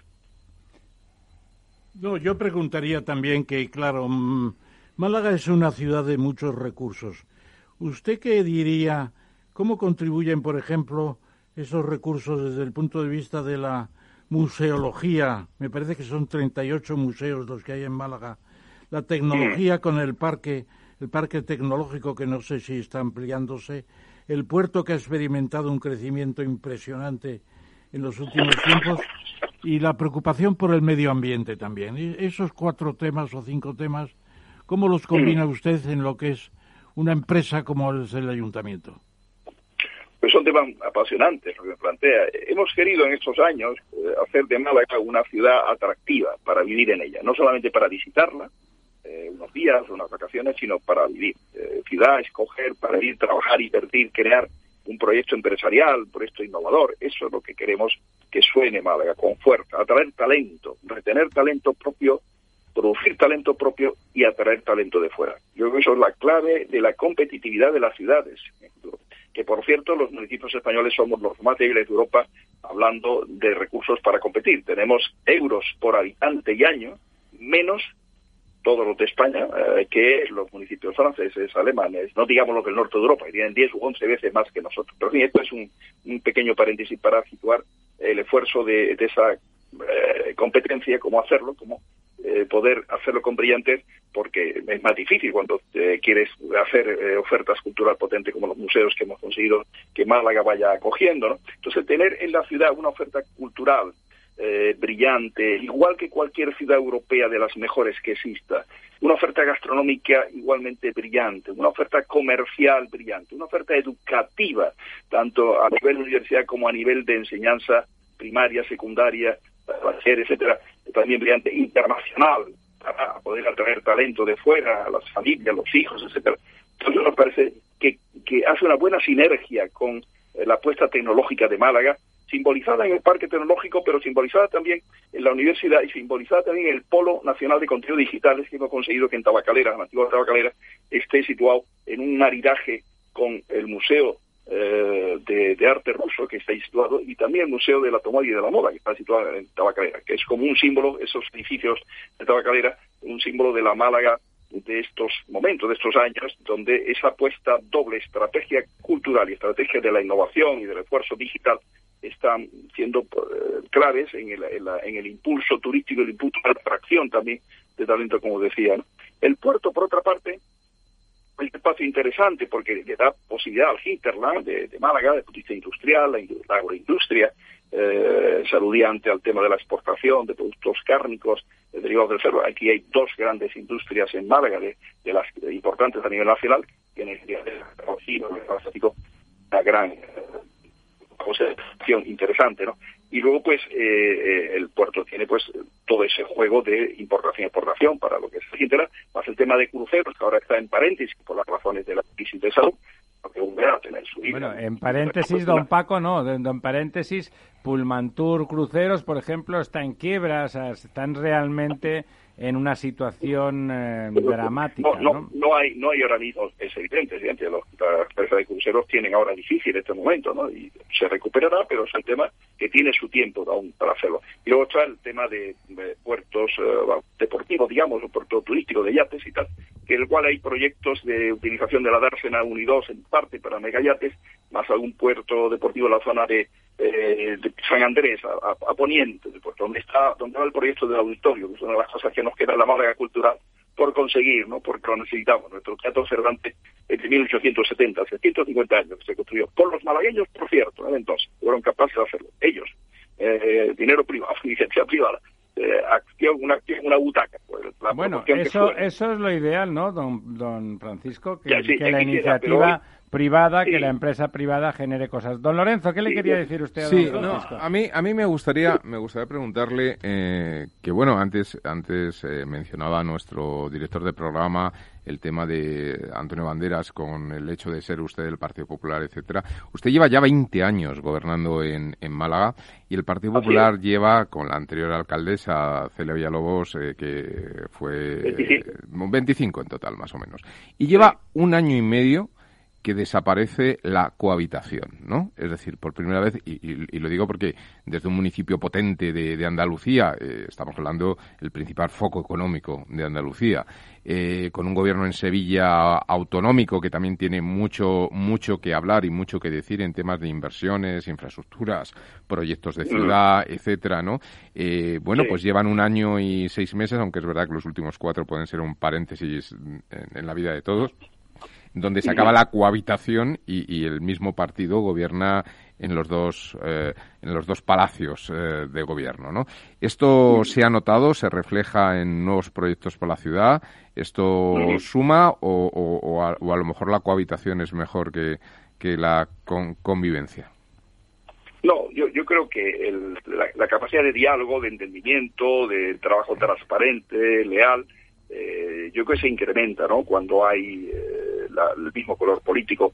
Cuando hay mismo color político, a veces se puede tener la tentación, y lo hemos sufrido nosotros, ¿no? de no colaborar en proyectos que hemos planteado. Yo planteé un proyecto muy interesante para Málaga, eh, que era aspirar a ser la sede de la Agencia Europea del Medicamento, que tenía que salir de Londres, y hubiera sido Málaga la mejor ciudad candidata de toda Europa, porque España era el único país de Europa sigue en este razonamiento que contaba y cuenta con una región que es Andalucía, que está por debajo del nivel de promedio económico de, Europa, necesita desarrollo, desarrollo, eh, digamos, regional intenso, y que cuenta Andalucía con una ciudad, con un aeropuerto, lo decíais antes, muy bien conectado, 140 destinos en Europa, con todo eso de colegios internacionales que he dicho, etcétera, capaz de acoger perfectamente a los funcionarios y a sus familias eh, de que están en Londres y a los despachos que eso genera. Y eso hubiera generado en toda Andalucía y en todo el sur de España una capacidad de acogida de industria farmacéutica y de empresas del mundo de la salud, de centros de investigación y desarrollo, que ahora la pandemia ha puesto más de actualidad, pero antes inclusive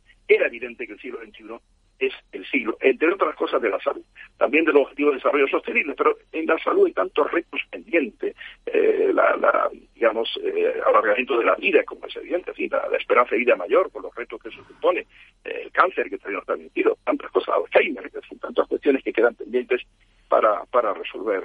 Y yo creo que lo hubiéramos tenido ahí, porque pues no hubo manera de hablar con la presidenta de la Junta, no me quiso recibir, no quiso apoyarnos porque... No le quiso, don Paco, déjeme que me, que me asombre, no le quiso recibir al alcalde de Málaga para hablar de un proyecto de esas dimensiones. No, no, no, no, no, no, no, me quiso, no quiso. Un proyecto que tiene escala de país, cuanto mucho más de región, ¿no? En el pretexto de que Granada había planteado dos meses después la candidatura, cuando yo le decía al alcalde de Granada, hombre, la candidatura de Granada es la de Málaga, porque si va a Málaga te sirve a ti. Eh, si está en Barcelona o si está en Milán o si está en... Evidentemente no, claro. No, te sirve a Granada, lo más mínimo. Es más, yo le escribí a las autoridades catalanas, que son las que no vieron tema de Barcelona, que la fallida del de, POSE, etcétera, así fue, ¿no? sí, sí, efectivamente. Escribí a Puigdemont, cuando era presidente, y a Colau, si queréis que esté cerca relativamente de, de Cataluña, eh, Málaga es la ciudad de ganar, porque argumento que decía se acompañaba le ahorraba dinero esa operación de desarrollo del sur de España. porque era más barato alquilar aquí los edificios que en Londres, cualquier otra ciudad europea, y más barato el salario, el sueldo del funcionario, porque una parte va ligado al coste de vida y Málaga es una ciudad más barata que la mayor parte de, las que pudieran competir ahí. ¿no? En definitiva, lo que quería decir es que a veces no te encontrabas proyectos culturales que planteamos con más ambición, cuando el Museo de la Aduana fuera solo para el arte y la arqueología en otro sitio, tampoco obtuvo acogida. Eh, entiendo que el diálogo hoy es más fácil, la transparencia en saber las inversiones que se hacen en cada provincia se conocen, la Junta lo ha dicho antes, no se conocían. Es evidente que la Junta tiene ahora el problema, de, como todas las comunidades ¿no? y toda España. Don Francisco, esa deslealtad, esa deslealtad que no lo sé si se produce a la inversa también cuando los gobiernos, digamos, de orden más general son al revés, son del PP y los locales son del PSOE. Bueno, que lo digo porque son los dos los dos partidos que acaban gobernando prácticamente en todas las instituciones. Es realmente eh, un muy dañino y es un vicio un vicio grande, ¿no? Es un, una, un defecto fundamental. Tenemos, que aprender, y yo procuro hacerlo, sinceramente, a trabajar eh, de una manera leal, colaborando con todas las instituciones. Yo procuro tender puentes con todas, lo hice con el, gobernando del Partido Socialista a nivel de Andalucía, en mil, muchas iniciativas que eran buenas para Málaga y para Andalucía, eh, planteamientos de conexión eh, en Almodóvar con el, el, alta velocidad para que se hubiera hecho de una manera eh, al tiempo que se hizo el AVE hacia, hacia Málaga, desde Córdoba, eh, ejemplos varios que podíamos poner de, iniciativas planteadas con la mejor buena fe para mejora de Málaga y mejora de Andalucía, y a nivel nacional igualmente. ¿no? Eh, no hay, no hay, por nuestra parte, de verdad, ningún planteamiento de verdad, porque creo profundamente que nuestra obligación ante los vecinos de, de nuestra ciudad, ante los ciudadanos, es colaborar, colaborar, y ahora con la crisis más todavía, colaborar para sacar adelante este país, para mejorar la educación. Por ejemplo, yo en materia educativa me preocupa mucho los niveles de fracaso escolar que hemos tenido en Andalucía, siempre superiores a los de España, y los de España ya eran altos, ¿no? Y he puesto ideas sobre la mesa con el gobierno anterior y el gobierno actual para mejorar la, la fórmula en que se puede ir avanzando sin gran costo en esa calidad educativa. Creo que es uno de los grandes retos que tiene la democracia española, el, dar respuesta a la exigencia de que no haya fracaso escolar. Eso sí que es que no se quede nadie Eso es, eso es realmente importante. Don Ramón. Yo creo que vivimos en la época de las ciudades y sobre todo de las grandes ciudades que arrastran proyectos que permiten desarrollos impresionantes en muchos aspectos. Y yo le preguntaría, eh, si usted hiciera un recorrido ahora de las ciudades mediterráneas, seguramente La Palma Internacional, por lo menos hace tres o cuatro años, no sé si ahora, se la llevaría a Barcelona. Yo en la pandemia he visto algunas, algunas series, y como todo el mundo, esas series que dice, y ahora el tercer episodio, y luego el cuarto, y luego el quinto. Y luego el decimoquinto. Eh, no sé si usted habrá visto el episodio de Marsella, Marsella que representa a Depardieu como alcalde de Marsella, y es una lucha fratricida. Es decir, lo que hay en España es un, un juego de niños casi al lado de lo que sucede en Francia. Es tremendo, tremendo. Yo no sé si lo ha visto, casi le recomendaría que no, lo viera. Porque es, no he visto, no he visto la serie La, ha visto, tremenda, tremenda. Entonces, ¿qué ciudad del Mediterráneo le gustaría a usted que se, se, pareciera más a Málaga o viceversa? Que tuviéramos una relación. Nosotros en Francia... Así que vio la eh, serie, ¿eh? ¿Qué, le pareció la serie, alcalde? No, no la vi, no la vi la serie. Ah, todavía no. la vi, me hubiera gustado verla, pero veo poca televisión, no tengo mucho tiempo de ver televisión. Pero eh, en Francia, el entorno de Niza y Antibes eh, tienen un componente cultural y tecnológico. Sofía Antípolis es justamente una zona, un gran parque tecnológico que puede recordar la situación de clima, eh, de relación también la importancia del turismo, el tema, la importancia que han dado el tema tecnológico en su día, como algo parecido a lo que estamos haciendo aquí, ¿no?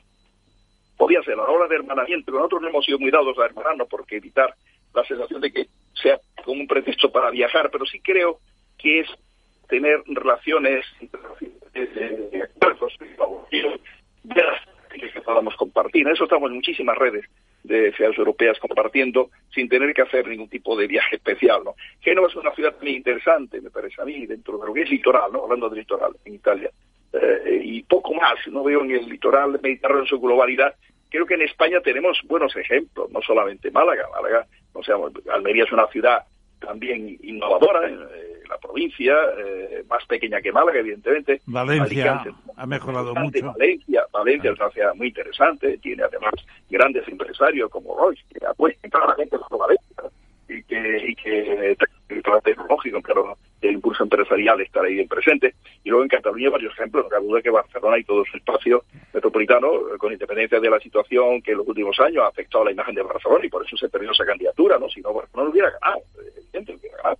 Pero en que se presentó esa candidatura, no era, no era viable que pudiera salir adelante. Pues eh, yo creo que tenemos en España ejemplos más brillantes, casi excepción de lo que estoy comentando de la zona esta de Francia, que no me la conozco muy a fondo. Un viaje muy rápido, una vez al MIPIN de Cannes, eh, vía Niza, ¿no? Pero lo que he estudiado de geografía y lo que conozco y tal de datos económicos y sociológicos de esa zona pueden ser un poco coincidentes. Génova tiene y que tenemos una ya de la etapa nazarí, que tenía los castillos de genoveses, se llamaba, que estaban en el puerto de Málaga, cuando Málaga era todavía reino de Granada. Los genoveses siempre están emprendedores en el plano náutico y comercial. ¿no? Eh, y de aquí comerciaban también con productos de Málaga hacia otras zonas de Europa. Esa relación pues puede estar un poco detrás de que podamos ahí establecer alguna relación eh, de colaboración. Hablando del Mediterráneo. Gracias, Don Francisco, sinceramente, ¿le parece que que desde su gobierno, porque lleva usted tantos años, que podemos decir que realmente ha tenido tiempo de manifestar su talante y sus ideas, no digo que todas estén realizadas, porque Málaga ha cambiado mucho, pero siempre puede cambiar más todas las ciudades y más una ciudad emergente, ¿no? Como Málaga, Málaga es una ciudad sin duda emergente. Pero ¿le parece que ha hecho usted realmente todo lo posible para que las empresas crean que la seguridad, no diré jurídica, porque una ciudad, pero también, también contribuyen. Por ejemplo, la alcaldesa de mi ciudad natal, Barcelona, desde luego no ha contribuido nada a generar la idea de que es una ciudad con seguridad jurídica garantizada. Eh, más allá de las leyes nacionales. Eh, ¿Le parece que ha generado usted las mejores expectativas para que las empresas y los emprendedores piensen que Málaga es el lugar para que las industrias y las empresas privadas se instalen? Yo procuramos hacerlo por todos los medios, dando la estabilidad política, que eso da seguridad jurídica, seguridad en el planeamiento, que eso es seguridad también para las empresas, eh, que se mueven en el plano de tienen que ubicarse físicamente, en creación de incubadoras y aceleradoras para startup, y eh, acompañándolas luego en su etapa de pyme, tratamos de hacerlo en ese sentido, ¿no? Creemos profundamente el papel de la ciudad en todas estas cuestiones, ¿no? Es más, cuando hablaba antes de la, de la era de la ciudad, hablaba de, de los municipios españoles con menos recursos que los europeos, pero eso no nos ha frenado en plantear un proyecto de exposición internacional eh, para el año 2027, que es un año que, encaja dentro de las normas que tiene el Grupo de Exposiciones de París, el que pueda haber de nuevo en España una exposición. La última fue en Zaragoza, en 2008, como recordáis, eh, sobre el agua, y esta sería sobre la era de las ciudades, los retos de la sostenibilidad, ¿no? o sea, los ODS. Cómo la innovación puede ayudar a que los ODS se cumplan lo mejor posible en el mundo en base a que la población está concentrada en las ciudades fundamentalmente. Bueno, es una exposición que necesita que sea eh, vista como interesante por el gobierno actual. Yo creo que sí que se ve en los contactos que he tenido y que, porque es clave, es un proyecto de Estado, no es un proyecto de, municipio o de ciudad.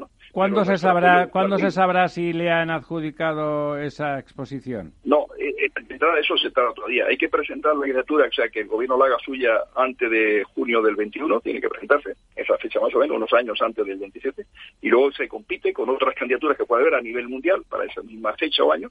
Y, pero ya el grupo de exposiciones, el secretario Dimitri Carquese, el actual secretario, el anterior era español, Vicente González de los Fertales, eh, estuvo en Málaga en, en enero de este año visitando la ciudad y visitando el espacio donde pudiera ubicarse. No es una universal grande, la internacional son 25 hectáreas, 250 metros cuadrados. Está pensado al el post-expo, aplicado a la universidad, aplicado a esa vocación tecnológica de Málaga.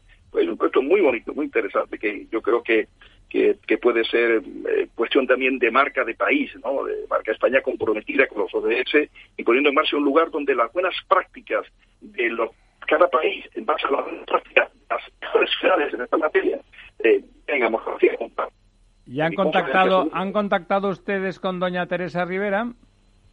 Eh, estamos más en contacto con el Ministerio de la Agenda Urbana, de Transporte, Movilidad y Agenda Urbana. donde eh, estaría ubicado el tema, pero evidentemente Teresa Rivera conoce también, por conoce de referencia. Pero eh, yo creo que el gobierno donde eh, reside este tema es donde está ese tema que antes acabo de mencionar, la agenda urbana, que dice todo lo que hay que hacer en las ciudades para cumplir los objetivos los compromisos de desarrollo sostenible que España tiene y que tantos países tenemos eh, en general, ¿no? evidentemente, no solo España.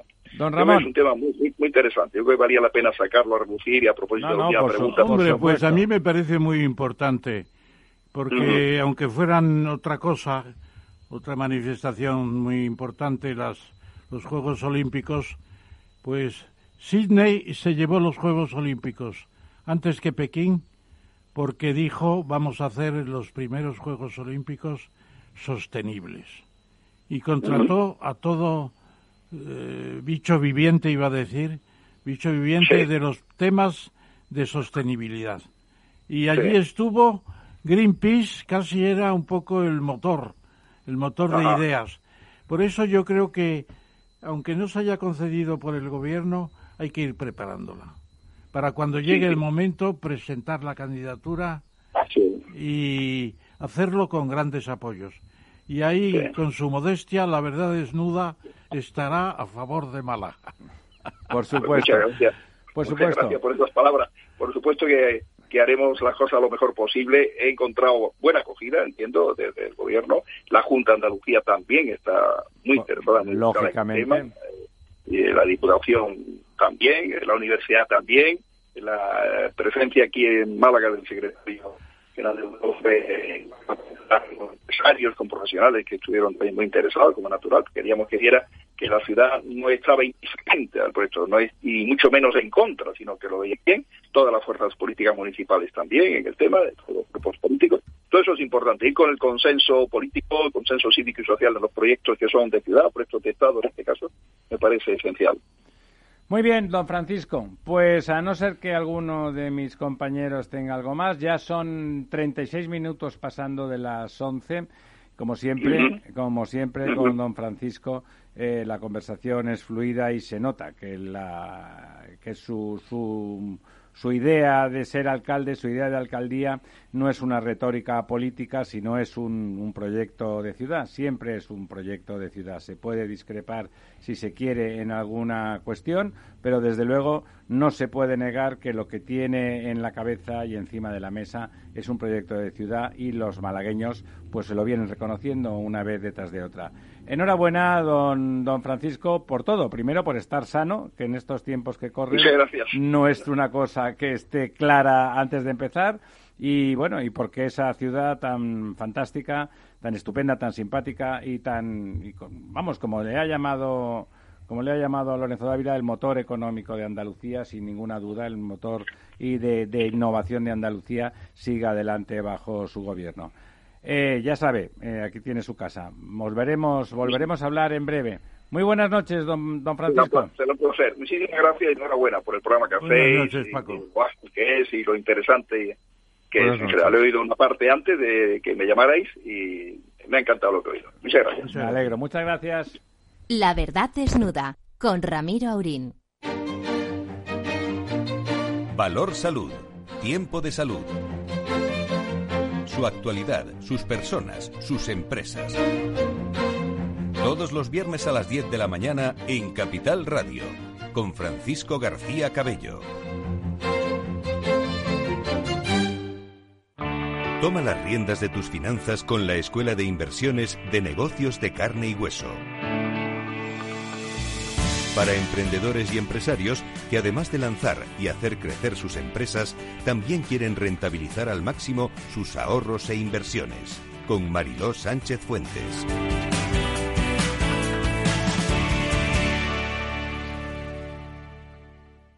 Abuelo. Dime, hija. ¿Te ha gustado el regalo que te he hecho? Pero si no se funciona el teléfono y me das ahora un altavoz. Es un altavoz para escuchar las noticias esas que tanto te gustan de bolsa. ¿Cuál? ¿Las de Capital Radio? Esa se llama Alexa y solo tienes que decirle Alexa, pon Capital Radio. Alexa, pon Capital Radio, maja. Te damos la bienvenida a Capital Radio. Puedes escuchar la señal en directo o nuestros mejores audios en formato podcast. Directo o podcast. ¿Qué quieres escuchar? Al final me va a gustar a mí el aparato este. Capital Radio. Siente la economía.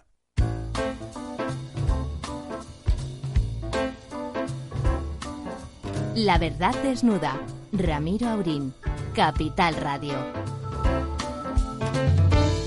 Bueno, pues aquí estamos de nuevo, cuando falta apenas un minuto para, para las 12 menos 20 minutos. Eh, pues ya saben, con el quid pro quo, con el profesor Tamames, el momento de contrastar, contrastar las noticias de la actualidad que de alguna forma eh, pixelan, pixelan adecuadamente esa realidad. Vamos allá, don Ramón. Pues sí, ahí tenemos el primer tema, pues el, el, presidente del Banco de España, el gobernador del Banco de España, ¿no? Que dice, bueno, yo se lo agradezco, que dice las cosas claras, ¿verdad? ¿Sabe usted cuándo se creó el Banco de España? Cuénteme. Pues se creó en 1780 y se llamaba entonces Banco de San Carlos porque el rey era Carlos III. Y ya se le llamó gobernador al presidente. Y efectivamente luego fue cambiando de nombre el Banco de San Fernando, el Banco de Isabel II y el año 1856 se convierte en Banco de España. Que es lo lógico, ¿no? Y además asume las tres funciones principales de un banco central, que son la tesorería del Estado, banco de bancos y emisor único de los billetes que de banco que se convierten en papel moneda. Cuénteme, ¿qué es la propuesta, esa propuesta que me parece a mí Hernández que está muy bien? Cos, que es una persona muy sensata, muy sensata y por cierto tengo con él buena correspondencia también. Pues, para empezar, le parece que tiene la, la cualificación. Yo creo para que el sí, cargo? pero tiene una nota más bien pesimista. Yo le diría que tiene una nota más pesimista porque ha subrayado mucho que la recesión es la más importante en tiempos de paz. Es que es verdad, don Ramón. Sí, bueno, pero también eh, tendrían que empezar a hablar de la recuperación, porque la recesión es, es para este año. Este año tendremos un total de recesión de entre el 15 y el 20%, pero el año que viene tenemos que tener un crecimiento del Bueno, para, del- a- para eso es para el- empezar a recuperar. Para eso plantea las medidas que Sí, plantea, sí, sí, ¿no? sí. Pero habla poco de la recuperación, habla poco.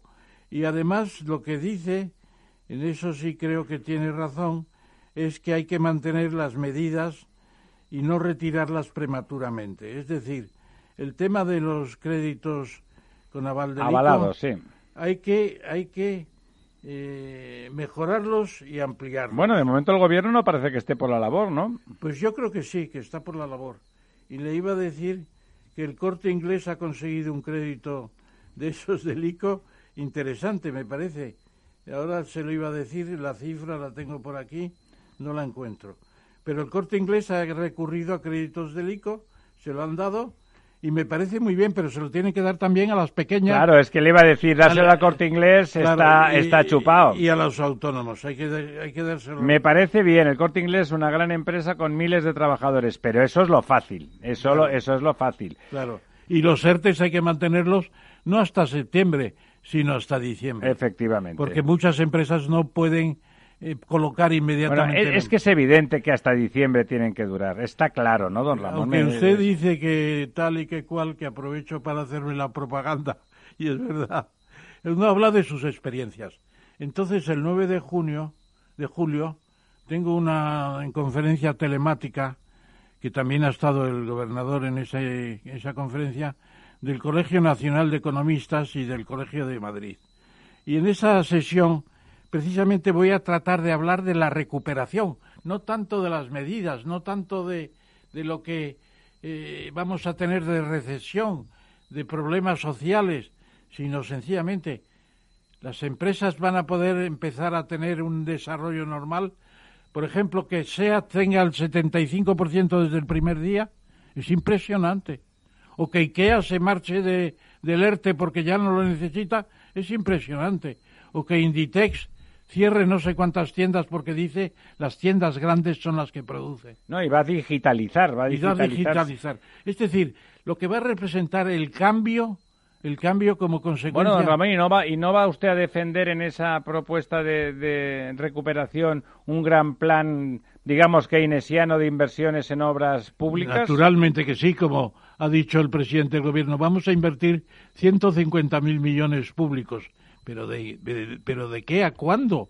No, lo, que, lo que tiene que dejar es que las empresas inviertan y hacer y concesiones, que lo ¿no? diga, pues ya se lo ha dicho el presidente de SEOPAN, se lo ha dicho el presidente de la Confederación Nacional de la Construcción, y hay un plan concreto de 167.000 millones. Pero es que además no tienen el dinero en el gobierno. Ni el dinero ni las ideas. Y el señor Cos, como acaba de usted de decir, en, en- acaba usted de decir, lo que está planteando es que hay que recuperar el déficit y la deuda, o sea, hay que volverlos a su cauce y por lo tanto el dinero tendrá que ser privado, ¿no?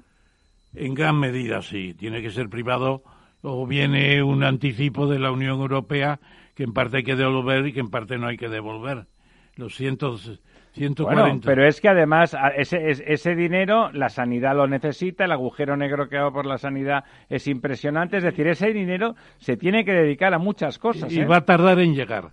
Luego otra cosa que no me ha gustado del gobernador del Banco de España es que se lanza a una segunda parte. Oiga, Hernández Cos, piense usted en lo que tiene de inmediato y hable de la recuperación. Pero no me diga que en la segunda fase de la política económica tenemos que volver a la, a la ¿cómo se llama? A la austeridad. A la, a la, a la Bueno, a- si hay austeridad gubernamental tendrán que promover la colaboración pública. a la consolidación fiscal, aumentar el IVA y no dicen otros impuestos. Hablar hoy de aumento de impuestos sí. es intolerable, es intolerable. Y ah, y a controlar el déficit y controlar la deuda pública. Pero si no emite usted deuda pública hasta los topes, ¿qué vamos a hacer aquí si somos un país que no tiene reservas y que además ha sufrido con la crisis de la pandemia más que todos Bueno, los demás? eso se podría subsanar, insisto, con un grandísimo acuerdo de colaboración público-privada. Hay dinero, en, en- en- en- hay dinero en el sistema, lo que pasa es que no lo tiene el gobierno. Y sobre todo que hay dinero porque las capacidades de endeudamiento, el banco, el, corte inglés habrá ido a los créditos del ICO, me parece muy bien, pero podía ir al mercado de capitales seguramente. Está muy barato, con, sí. con menos del 2,25 que es lo que cuesta el ICO. Lo que ocurre que está avalado y entonces el banco se lo entrega muy rápido, claro, claro. claro, claro. Porque luego vendrá una reforma de los avales y a lo mejor el aval se convierte en, en una parte en subsidio. ¿Usted cree? Hombre, ¿Dónde todo- estará ese dinero? Bueno, si viene de Europa, ¿no? Todo Claro. cabe en la vida. Todo, todo cabe. cabe en la vida. Yo, la verdad es que no creo que este gobierno mm, subsidie a las empresas. No está en su naturaleza, como decía aquel del escorpión. Antes hablábamos, hablando de escorpiones, hablábamos del señor Putin y de que acaba de consolidar su, su, su dicta blanda en que ya la está consolidando en dictadura, ¿no? Va, va a estar ahí más años que el petete, 16, 16 años más, ¿no? ¿Quiere estar? Él ahora tiene 57 años y quiere estar hasta el año 36, que son 16 años. 16 años más. Pues fíjese, con... Hasta los 73. No, tiene 77 ahora. Se- Llegará a los 88 años. Perdone, ¿tiene 77? Sí. Pues tiene- entonces llegará a los 90. No, perdón, tiene 67. Ah. Y con 15... Con 16 más estará en 92. No, no, estará en, en 80. En 81, 82, 82, sí. 82. Bueno, 82 años, pues es asegurarse el- la vida. La jubilación, ¿verdad? La jubilación anti- Pero es antidemocrático Es completamente. antidemocrático, además. Es lo que hacen los líderes populistas, Mire, ¿no? introducen la Constitución, parece Fernando VII, o mm, todavía peor. El matrimonio es la unión entre un hombre y una mujer. Aunque te guste la idea, pues ya eso es un hecho universal. Eh, El matrimonio de los diferentes sexos. Y luego la segunda cosa es la fe en Dios. Hombre, aunque uno crea en Dios o que tenga sus dudas, ¿E- ¿Eso quién lo está diciendo? en la Constitución rusa que se- Ah. se ha terminado de votar hoy Qué barbaridad. la fe en Dios, el matrimonio eh, hombre-mujer. O sea, es zarista, es completamente Luego, zarista. La, educación, la educación patriótica y, Formación del espíritu nacional. y el idioma ruso. Qué barbaridad. La rusificación de los Es- zares. Bueno, es, la hipernaci- es un hipernacionalismo ruso, ¿no? Bueno, pues le han dado el setenta y tantos por ciento del voto. ¿Por qué? Porque confían en él. No, ¿tú- ¿usted cree que es por eso? ¿Cómo va a confiar uno Sí, en un porque tipo Rusia, como Putin? Rusia estuvo a punto de desmembrarse después de la caída de Yeltsin. Hubo una época en que las siguientes regiones de Siberia estaban con el propósito de marcharse de Rusia, con unas riquezas impresionantes. Y llegó Putin y les metió en cintura a todos. Y ha metido en cintura Ya sabe usted que cuando Putin mete en cintura A los chechenios. suele ser a seis pies bajo tierra. a los chechenios y a los tártaros. Y a los tártaros les va a quitar el idioma seguramente porque tienen que hablar ruso. Pero, no, eso, lo de quitar el idioma a la gente, igual, en, en todos los sentidos, me parece mal. Mal, muy mal. Me parece mal quitarles el tártaro, igual que me parece mal que a los que hablen rusos los, los fastidien. Eh, bueno, a mí no me parece un ejemplo Putin de gobernante, me parece un, No, po- por eso un la pregunta- populista oriental. La pregunta que yo le decía al alcalde de Málaga eh, no, Sí, era sí. Muy, no era muy favorable. ¿no? Bueno, no, pero él tampoco. Él, Tampoco, él- él- tampoco. él ha, ha disimulado, ha salido, ha salido hábilmente por la tangente, pero evidentemente Putin eh, no es el ejemplo para un demócrata. O sea, que se quiere convertir en el zar moderno de todas las Rusias. Pues no cabe duda de que en los últimos años es posible que, que fuera volviera la monarquía, porque Rusia ha vuelto a la monarquía en la bandera, ha vuelto en, la, en el escudo, el águila bicéfala, ha vuelto en la religión, religión oficial del Estado, ya los popes se arrodillan ante, ante Putin, pues que ¿por qué no hacer el zar? Bueno, el propio zar, el señor Maduro en, en Venezuela, ya está preparando a su hijo para que sea el heredero. O sea, eh, fantástico, ¿verdad? Sigue, siendo, de- sigue en siendo un ejemplo para algunos políticos españoles, señor en vez de Maduro. los Romanov serían los Putinov. Perdónenme que me ría porque lo de los Putinov realmente describe bien, describe bien, pero no en ruso, en español, el carácter de la política del señor Putin. Bueno, Bueno, vamos a ver ya, lo- hablando de dictaduras, eh, ahí están los hongkoneses pobres que han pasado de ser una de las ciudades más pujantes y más excitantes del mundo a que están cayendo bajo, bajo la bota bajo la bota de la dictadura china, que si me lo permiten es lo que es China, una dictadura. Claro, es que es que la verdad es que estamos en unas superpotencias, más dictadura en Rusia y el acabose en China. Es verdad. Y lo de China, eh, con la ley que se ha aprobado en Pekín y que se ha publicado ayer en el Boletín Oficial de Hong Kong, es una ley de seguridad donde se establece la cadena perpetua para terroristas sediciosos o subversivos. Y menos mal que no se habla de la pena de muerte, que todavía hay varios miles de penas de muerte en, China. Cada al año, ¿no? Al año, sí.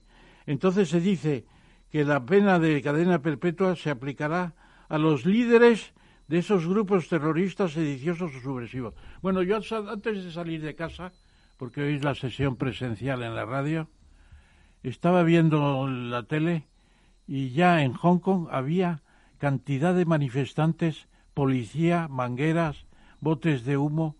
Mano dura, mano pero dura, los ¿no? partidos los- se han autodisuelto. ¿Qué va a pasar ahora en Hong Kong? No lo sabemos, porque la protesta va a seguir.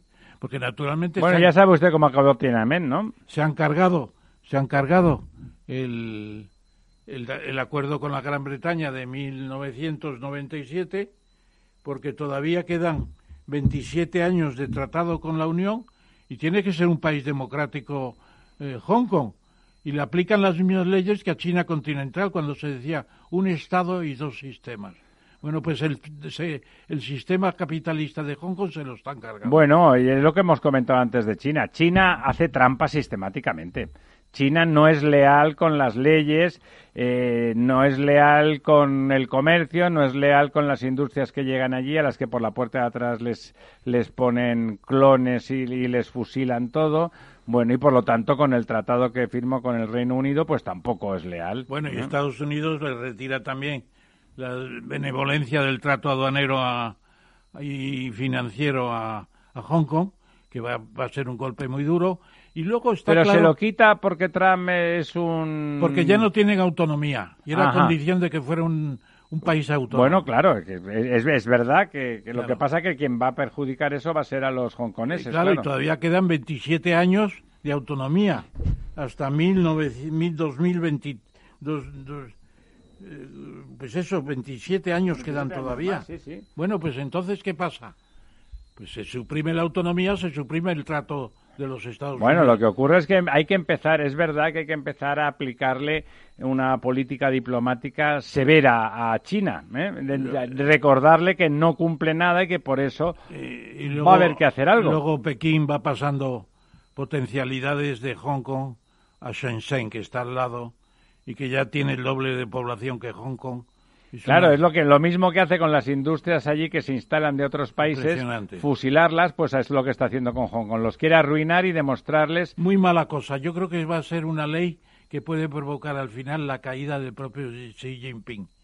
Porque va a ser ¿Por una qué? ley inaplicable. Pero usted cree que Hong Kong es tan importante como para hacer caer a Xi Jinping? No, sí, hombre. va a ser muy importante porque es un tratado internacional con un país importante. La Unión Europea va a reaccionar también.